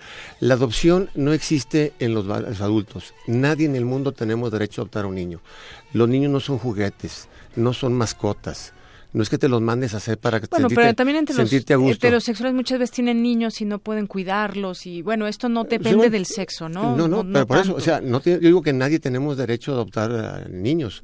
El que tiene derecho a tener padre y madre, como lo dice el Tratado de la Comisión de los Derechos del Niño, son los niños. Pero las parejas que no pueden tener hijos por esterilidad, ahí que el camino les pueden adoptar también. Pero bueno, el proceso que tienen que seguir es que tienen que ser papá y mamá, porque eso es lo que establecen los tratados para que se proteja a los niños. En realidad a lo que a lo que tiene derecho los niños es a una familia. Nunca se habla de un padre y una madre. De hecho, el, señor lo acaba de decir, este no dice en ningún lado hombre y mujer habla de habla de una familia como tal. Los niños tienen derecho a la familia y hay muchos niños en México y en todo el mundo que carecen de ella, ¿no? Eh, mueren de hambre eh, porque evidentemente no hay quien los cuide eh, no tienen educación, no tienen acceso a la educación ni a la salud porque evidentemente no tienen una familia que los proteja. Eh, las personas homosexuales que desean, porque no todos los homosexuales quieren tener hijos, que también como todos los heterosexuales no quieren tener hijos, pero las parejas homosexuales que quieren tener hijos, quieren tener hijos para amarlos, educarlos, cuidarlos y que crezcan y que, y que sean personas eh, con un desarrollo pleno, ¿no? Entonces esta situación de que nosotros venimos como a querer enseñar a los niños a tener relaciones sexuales con personas del mismo sexo es absurdo. es decir, va a tener, van a tener una visión a lo mejor más amplia cuando crezcan viendo a sus papás que se quieren, que son dos hombres o dos mujeres, pues evidentemente ellos dirán, bueno, existe esa posibilidad y no tiene nada de malo porque ser gay o ser lesbiana no es una cuestión negativa.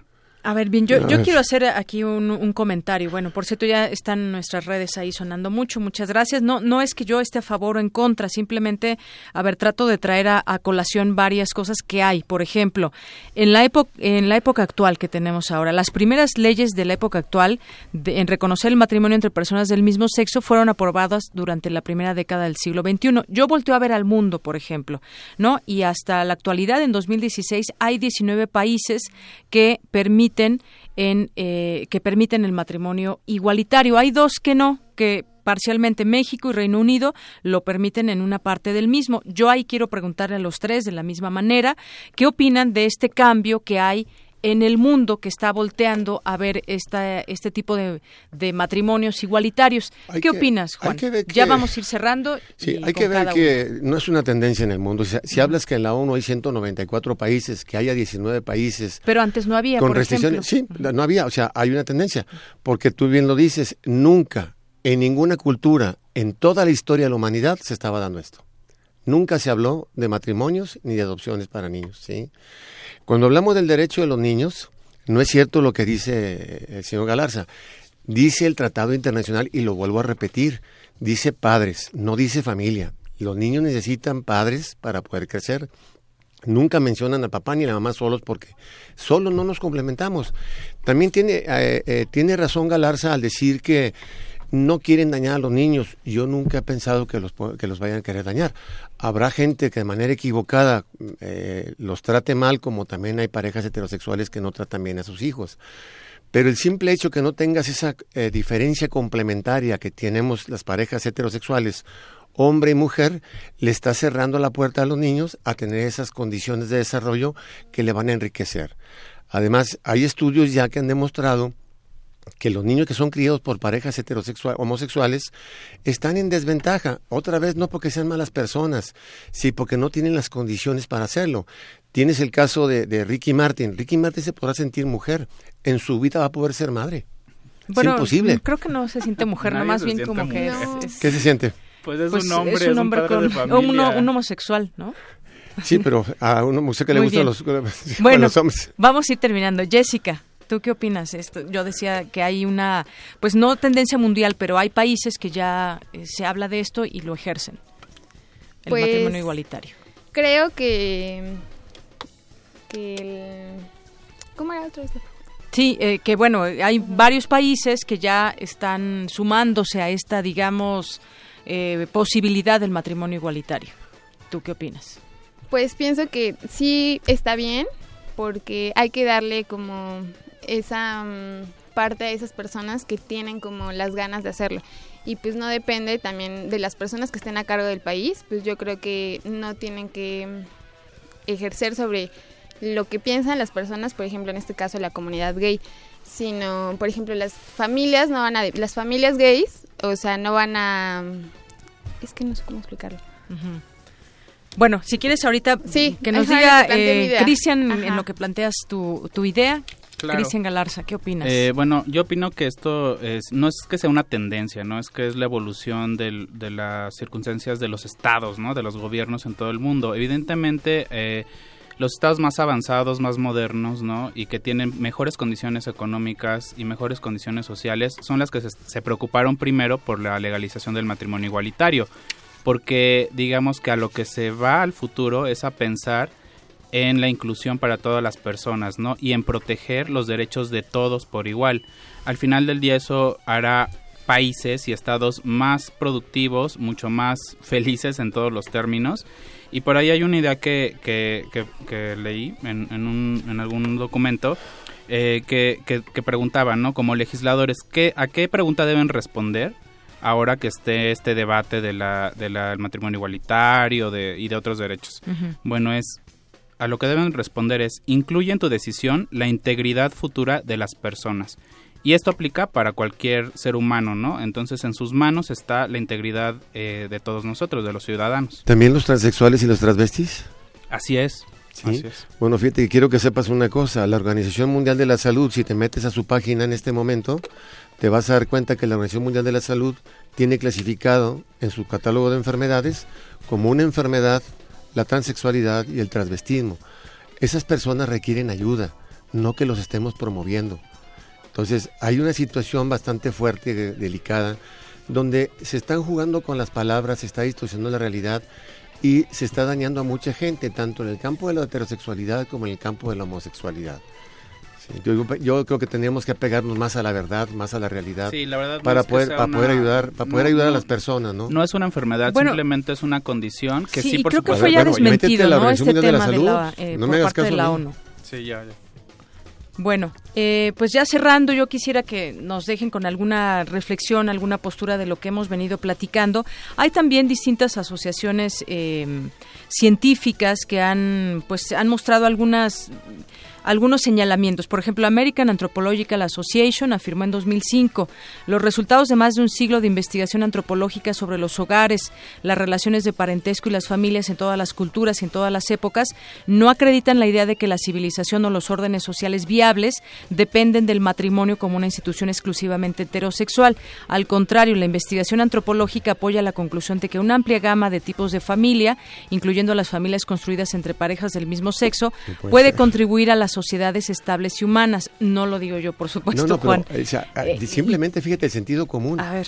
Hablan de los últimos 100 años. No hay una muestra en los 100 años donde hay un patrón de comportamiento, sobre todo en condiciones apropiadas para ellos, Sí. de vivir su vida y poder hacer una afirmación de ese tipo. O sea, hace 100 años... Y hay es- otras, ¿no? Con Sí. declaraciones de este tipo Hay que a favor, yo hay a favor y en contra, definitivamente. Hay estudios a favor y en contra. Bueno, y finalmente, pues lo de la enfermedad, pues ya se desmintió que es una No, enfermedad. no, perdóname, no. La homosexualidad. No, no, la homosexualidad, bueno, ahí tendríamos que encontrar los estudios que hicieron, ¿verdad? Porque es la única institución científica, porque está formada por médicos, que decidió quitar la homosexualidad del catálogo de trastornos mentales a base de una votación. El 58% de los psiquiatras que asistieron a esa convención en el 73 votó porque se quitara y el 42% porque se quedara. Pero no me estoy refiriendo a esa situación, me estoy refiriendo específicamente a la realidad de hoy de la Organización Mundial de la Salud, o sea, estoy hablando de la ONU, que la ONU es lo más liberal que hay, Y dentro de esa, la Organización Mundial de la Salud, en el catálogo de enfermedades, menciona que el, las personas que son transexuales o transvestis requieren ayuda porque son una es una enfermedad que tiene identificada. Y muchas veces también ayuda social porque son rechazados, ¿no? Por la sociedad. Eh, eh, sufre más, definitivamente, claro que sí. Pero aquí el punto importante es que está establecida como una enfermedad. Entonces, no los estamos ayudando a salir adelante esas personas, los estamos terminando. Bueno, lo importante de esta situación que dice el señor es que la transexualidad, eh, bueno, siempre se, se patologiza, ¿no? Y es una forma de transfobia muy, muy recurrente. Las personas transexuales, transgénero, no se pueden curar, son así así nacieron. Y puede pues, ser una condición complicada inclusive que le vayas a decir a la ONU. Inclusive si ustedes les preguntan a ellos a la ellos quisieran haber nacido como mujeres o como hombres. Sin embargo tuvieron esta cuestión de nacimiento que no pueden cambiar. Y lo que debemos hacer para ayudarlos es precisamente ayudarlos en un tratamiento hormonal y en mejores condiciones para que puedan desarrollarse eh, en todos los sentidos. Lo que dice la Organización Mundial de la Salud dice, las personas transgénero transexuales no son hombres vestidos de mujer o mujeres vestidas de hombre, son personas que han adoptado completamente una identidad de género diferente al que nacieron, como dice la Organización Mundial de la Salud, por lo tanto deben tener documentos que los acrediten como tales para poder ejercer sus deberes y no ser ciudadanos de segunda clase. Y bueno, eh, evidentemente estas personas... Pero ese catálogo de enfermedades que yo te sugerí. Sí, pero necesitan muchas veces tratamientos hormonales y demás porque ellos están teniendo una transformación. Claro, hay que ver si los, si los empujas hacia un lado o hacia el otro, ¿verdad? Porque hay una discrepancia entre tu mente y tu cuerpo, que es la que está fallando. Aquí lo que hace es que se descarta la mente como una alternativa de solución y se pasa a mutilar el cuerpo, que el cuerpo está funcionando bien. Bien, bueno, pues yo creo que hemos llegado eh, al final de esta mesa de análisis y debate. Me gustaría que cerraran con, eh, con un minuto cada uno con lo que se quiera quedar. Y bueno creo que vamos entendiendo también eh, pues creo que esta mesa representa muchas veces lo que es la sociedad. Puede alguien estar en contra de estos matrimonios igualitarios a favor o incluso tener familiares amigos eh, compañeros de trabajo que pues con todos los días convivimos con personas heterosexuales y homosexuales no con qué te quedas Juan de Abdub Mira, yo creo que, siempre pasa lo mismo en ese tipo de situaciones. Yo creo que más que debates deberíamos tener diálogos. Yo creo que confrontando las ideas así, tratando, porque no tenemos tiempo, ¿no? Tiene que ser muy tajante en lo que está diciendo y termina uno sin poder dialogar y encontrar un camino. Yo creo que hay caminos que pudiéramos encontrar donde las personas homosexuales o bisexuales o que tengan otra orientación sexual diferente a la heterosexual nos pudiéramos encontrar de tal manera de que ninguno se sienta afectado y todos pudiéramos convivir de, ah, aquí en adelante de manera más, más armónica, ¿no? Muy bien. Eh, Jessica, ¿con qué te quedas? Yo creo que hay que respetar las preferencias sexuales de cada persona, ya que todos somos diferentes y tenemos distintas maneras de pensar forma de ser y hay una gran diversidad y todos deben de ser respetados. Muy bien. Gracias, Jessica. Cristian, ¿con qué te quedas? Pues eh, yo les quisiera mandar un mensaje a todos sus radioescuchas. Eh, nosotros esperamos que reflexionen simplemente que eh, México es un estado democrático que nos tenemos que mover para la igualdad de derechos y que bueno, los invitamos a que el 24 de septiembre asistan con nosotros al recibimiento que le daremos al Frente Nacional por la Familia en su marcha que tienen planeada para venir a la Ciudad de México. Fíjate, ahí, ves la agresión, ¿verdad? ¿Cuándo, has visto una manifestación pro familia saboteando la marcha del orgullo gay? Nunca, nunca. Y ahora ellos, los que se dicen tolerantes, los que se dicen demócratas, resulta que van a ir a sabotear la marcha que está organizando la gente que no piensa como ellos. Digo, muy bien. Arriba por la Era un recibimiento, recibimiento total. Esta es una ciudad amigable. No le hemos pedido ninguna ayuda. Y es amigable para todos, así que vengan, por favor. Muchas gracias. Bueno, pues nos despedimos. Juan Dabdú, vocero del Frente Nacional por la Familia. Gracias por venir aquí a Prisma RU de Radio UNAM. Muy amable, gracias por invitarnos. Gracias. Jessica Ofelia Palma Maltos, del de, eh, octavo semestre de la FES Iztacala. Muchas gracias. gracias. Hasta luego. Y Cristian Galarza, vocero del Frente Orgullo Nacional México. Gracias. Gracias a todos ustedes. Vamos a hacer una pausa musical, es muy breve, no se vaya, volvemos. Prisma RU. Con Deyanira Morán.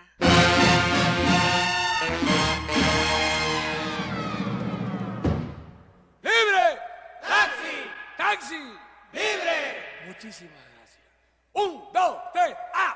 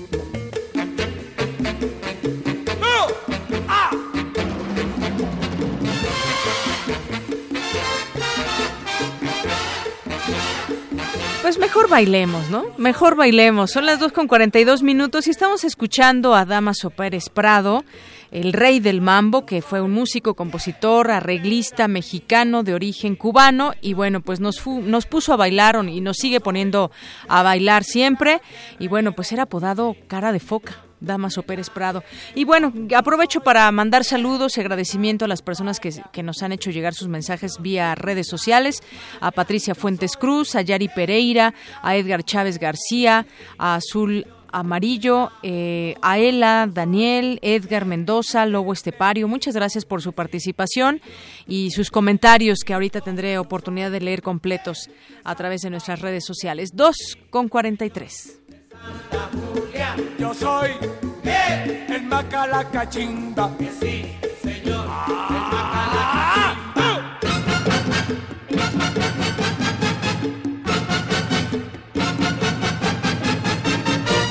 ¡Libre! ¡Taxi! ¡Taxi! ¡Libre! ¡Ah! ¡Uh!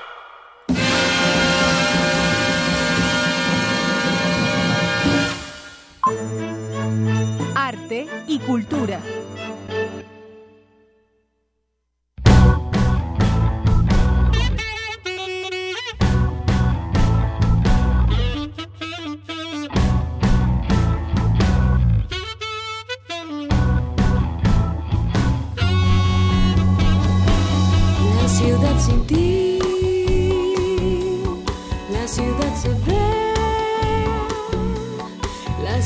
2 con 44 minutos y ya está de nueva cuenta con nosotros eh, Tamara Quirós, que nos tiene ahora un invitado. Cuéntanos, Tamara. Un gran invitado de Yanira, así es. Lo que escuchamos es La ciudad sin ti, como lo mencionabas anteriormente.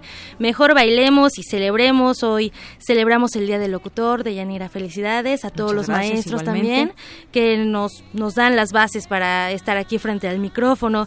Tessa Uribe y también el cumpleaños de nuestra productora Silvia Cruz Jiménez. Muchas felicidades, Silvia. Y bueno, quiero platicarles sobre La huésped. Eh, esta es una película mexicana filmada en la Ciudad de México, dirigida por Pedro Pablo de Antuñano. Este año forma parte de la selección oficial de seis festivales internacionales, entre los cuales están el Singapore World International Festival, el Festival de Toronto, el de Nueva York, Los Ángeles y Hong Kong. Asimismo, destaca su participación como finalista en Los Ángeles Cine Fest. Y hoy nos acompaña en esta cabina Francisco Vélez, él es estudiante de la Facultad de Música de la UNAM, compositor y director de la banda sonora de esta película. Francisco, bienvenido, muy buenas tardes. Muchas gracias por la invitación. No, gracias por venir. Platícanos, ¿qué tipo de película es La huésped? Bueno, La huésped es un, es un proyecto de intervención social llevada al cine, en la que a través de la integración de jóvenes en condiciones de riesgo, como problemas de calle, de drogadicción, de abandono, este, se realizaron una serie de capacitaciones eh, para ellos en el sentido artístico, eh, también vocacional, con la intención de acercarlos un poco más a, a lo que es propiamente ya el desarrollo y la producción de una película y arrojó como resultados que ellos pudieran participar tanto en la preproducción, en la filmación y en la postproducción de, de este proyecto. Y bueno, nos quedamos sorprendidos realmente con, con el, con el resultado, porque realmente no desmerecen en cuanto a calidad de ninguno de los aspectos con los actores profesionales con los que estuvieron con los que estuvieron trabajando también ¿no?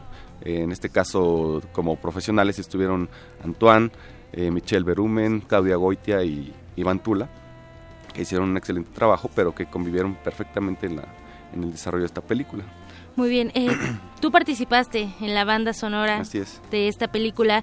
Cuéntanos tu experiencia. Por- Digo, porque muchas veces eh, solamente nos fijamos, ¿no? Lo, lo que estamos viendo, pero también hay que darle importancia a lo que estamos oyendo.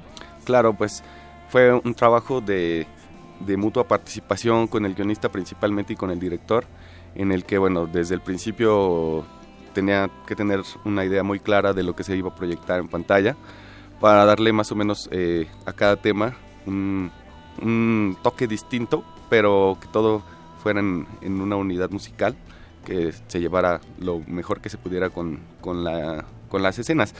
Este trabajo es un disco también que se llama Paisajes y que estuve trabajando al lado de María Camargo y Arturo Waldo de, del grupo de Real de 14. Ujú. Entonces eh, participamos ahí en el, ya en el ensamble en grabación de estudio y bueno, el resultado me pareció que es bastante eh, fructífero y creo que fue de mucha calidad, dado que tanto la película como el, como el disco, pues son trabajos que hacen los artistas que participan de alguna forma sin una cotización comercial como a- estamos acostumbrados, ¿no? Pero, pero sin embargo hay eh, la misma la misma calidad. En, Claro, en el corazón trabajo. se entrega en sí. cada trabajo. Eh, es de una pro- eh, de la productora Suma. Suma. Suma Producciones, una asociación civil. Es una asociación civil que hace eh, trabajos de teatro, eh, cine y música principalmente, y artes plásticas, en la que bueno, yo ahorita estoy como director artístico.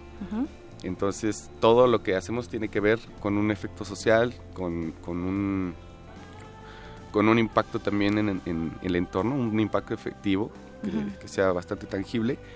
Y a la vez invitamos a artistas de todas las categorías y este, para que participen eh, de una manera voluntaria.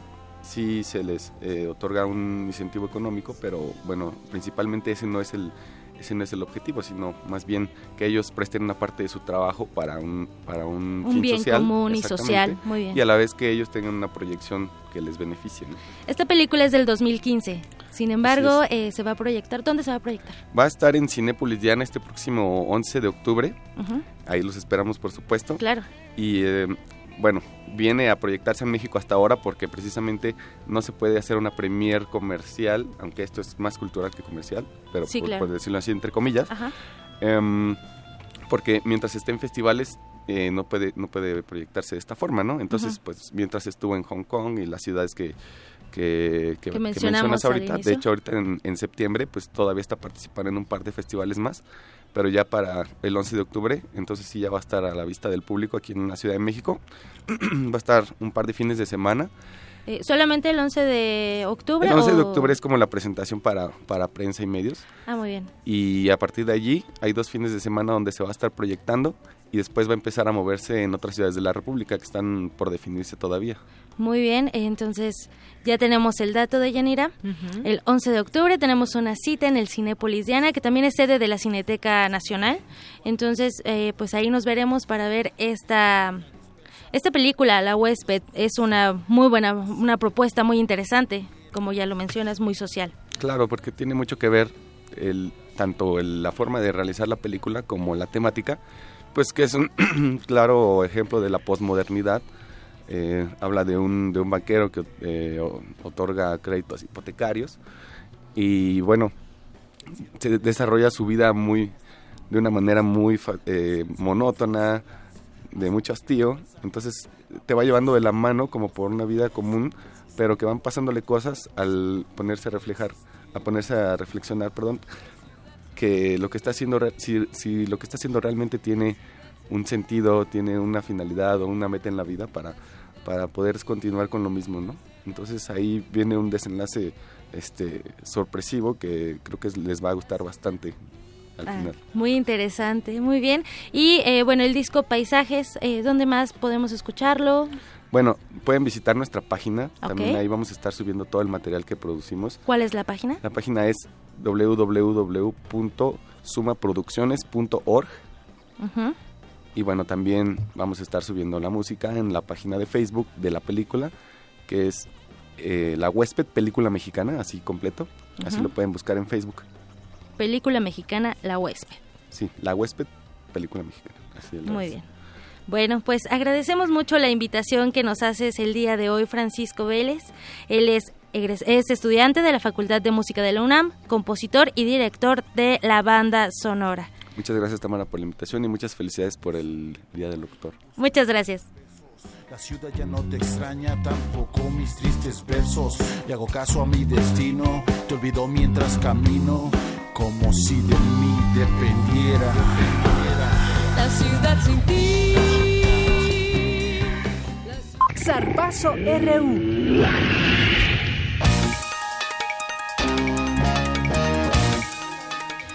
Dos con 52 minutos. Vámonos ahora a los deportes. El zarpazo de Eric Morales. Adelante, Eric. Gracias, Deyanira. Pues te comento que ayer comenzó la fase de grupos de la Champions League 2016-2017.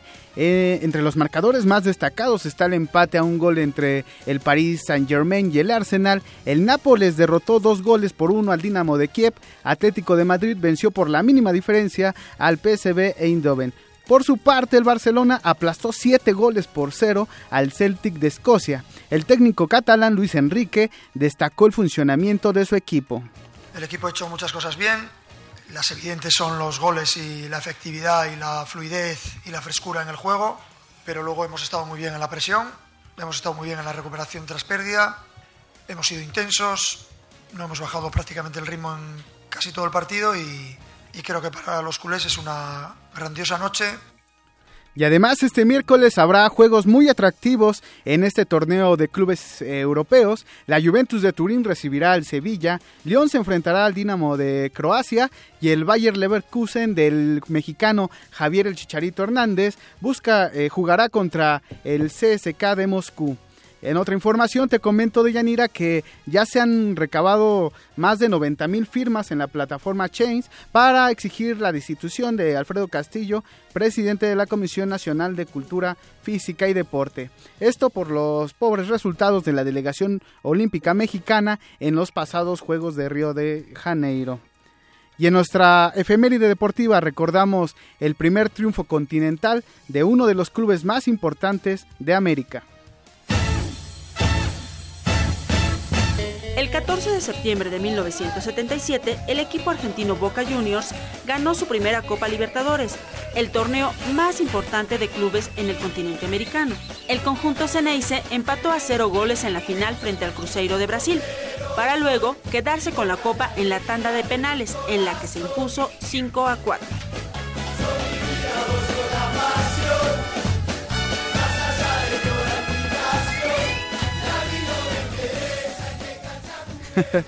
Oye, y hay una buena noticia A ver, porque cuenta, cuenta. a- avanzan las negociaciones para que la Liga MX tenga un juego de las estrellas, como se hace en otras ligas de fútbol, no solamente de, de soccer, sino también de fútbol americano, de béisbol. Se plantea que para 2017 se realice un combinado de jugador, de los mejores jugadores de la Liga MX, de distintos equipos, y estos puedan enfrentar a un club europeo, a una potencia Oh. europea para pues medir, sobre todo para el espectáculo de- del aficionado mexicano, pero también para medir cómo está el fútbol nacional frente pues a, al nivel más alto que existe de a nivel de clubes.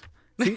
Y bueno, pues será muy atractivo, la verdad. Bueno, está bien, sí, vamos a ver esa parte porque es la primera vez y demás. Digo, no es que haga mucho menos ni nada, eh, nos hagamos chicos, pero bueno, es que el nivel que traen, por ejemplo, en el fútbol europeo, pues es, son palabras mayores. La verdad, Eric. ¿o Pero no? Sí, A y- ver, pero imagínate ju- ver jugar eh, en un mismo equipo a, a jugadores de, de las Chivas y de la América o de Cruz Ay, Azul bueno, está Se verá muy, muy interesante, aunque causará polémica porque pues Rivales en algún momento y aquí unidos. Para en defender al fútbol defender al mexicano. fútbol mexicano. Bueno, yo ya los quiero ver frente a un Messi, frente a un Ronaldo, frente a un... ¿Quién es más? A ver, no me sé tantos nombres como te podrás dar cuenta. Sí, sí, sí, pues existen varios jugadores, Sí, ¿no? sí. Que ah, de hecho hasta podrían venir jugadores mexicanos que militan en el viejo continente y sería muy atractivo para para el aficionado y para el fútbol mexicano. Bueno, simplemente hay varios nombres, por ejemplo, en el Barcelona, que tú le vas al Barcelona y todos esos, pues bueno.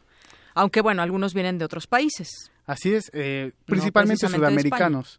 Y por ejemplo en Barcelona está Lionel Messi, eh, eh, Suárez, Neymar, Iniesta. Esos, ese tipo de jugadores que ya han participado en distintos torneos a un gran nivel y que siempre están en sus selecciones y bueno, hay que comparar, hay que ya me platicarás en su momento cuando se dé ese partido. Así es, pues ojalá que venga un equipo que verdaderamente exija y demuestre en qué nivel está el fútbol mexicano. Gracias, Eric. ¿Es todo? Es todo. Es todo. Muy bien, muchas gracias.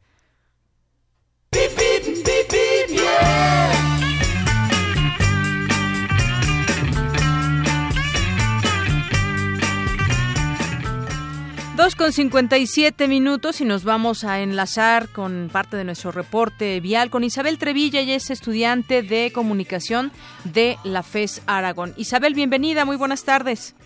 Hola, Deyanira, muy buenas tardes, ¿cómo estás? Muy Sí, bien, ¿y tú qué tal? Muy, muy bien, muchas gracias, Deyanira, ya aquí ya con todo el ánimo. Muy bien, pues cuéntanos de la FES eh, Aragón. Pues bueno, te informo que aquí en los alrededor- alrededores de la Facultad de Estudios Superiores Aragón, la circulación en el Boulevard Bosque de África se encuentra fluida, pese a que es una de las principales vías de acceso al plantel. Sin embargo, los carros estacionados en el carril de baja velocidad provocan breves intermitencias en el tránsito. Asimismo, quiero aprovechar para invitarlos a la exposición del artista visual Yasamuar, los viejos y nuevos códices del saxofón, la cual se encuentra en el Centro de Extensión Universitaria de la Facultad. Y esto ha sido todo, Dayanira. Gracias. Gracias a ti, Isabel, y nos escucharemos en otro momento. Isabel Trevilla de la FES Aragón. Gracias, buenas tardes. Gracias, hasta luego. Y bueno, pues en otro punto hay buen avance en Avenida Observatorio de Anillo Periférico, vialidad inmediata al plantel Vidal Castañeda y Nájera, que es la Prepa 4. Misma condición hallarás en Avenida Zacatepetl y Llanura, vialidades inmediatas al plantel de CSH Sur. Y en otro punto de la ciudad hallarás buen avance en ambos sentidos de Avenida Río Churubusco, entre Avenida T y Avenida Apatlaco, con destino al plantel escolar Prepa 2, Erasmo Castellanos Quinto, Gran Prepa.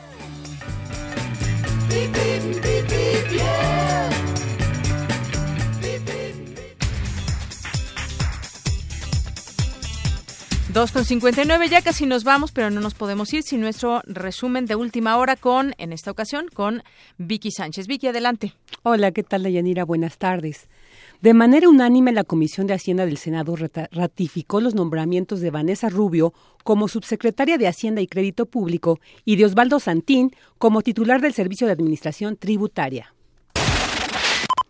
La Comisión Federal de Competencia Económica determinó sancionar al Aeropuerto Internacional de la Ciudad de México con 63 millones 90 mil pesos por incurrir en prácticas monopólicas al impedir la entrada de prestadores del servicio de taxis.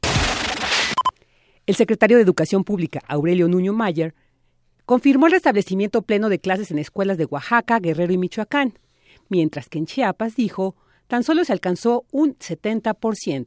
Esta es la información hasta el momento de Yanira. Buenas tardes. Gracias, Vicky. Muy buenas tardes. Gracias a todos ustedes por acompañarnos. Gracias a todo este equipo. Yo soy de Yanira Morán y en nombre de todos le, me despido y lo espero mañana en punto de la una. Gracias.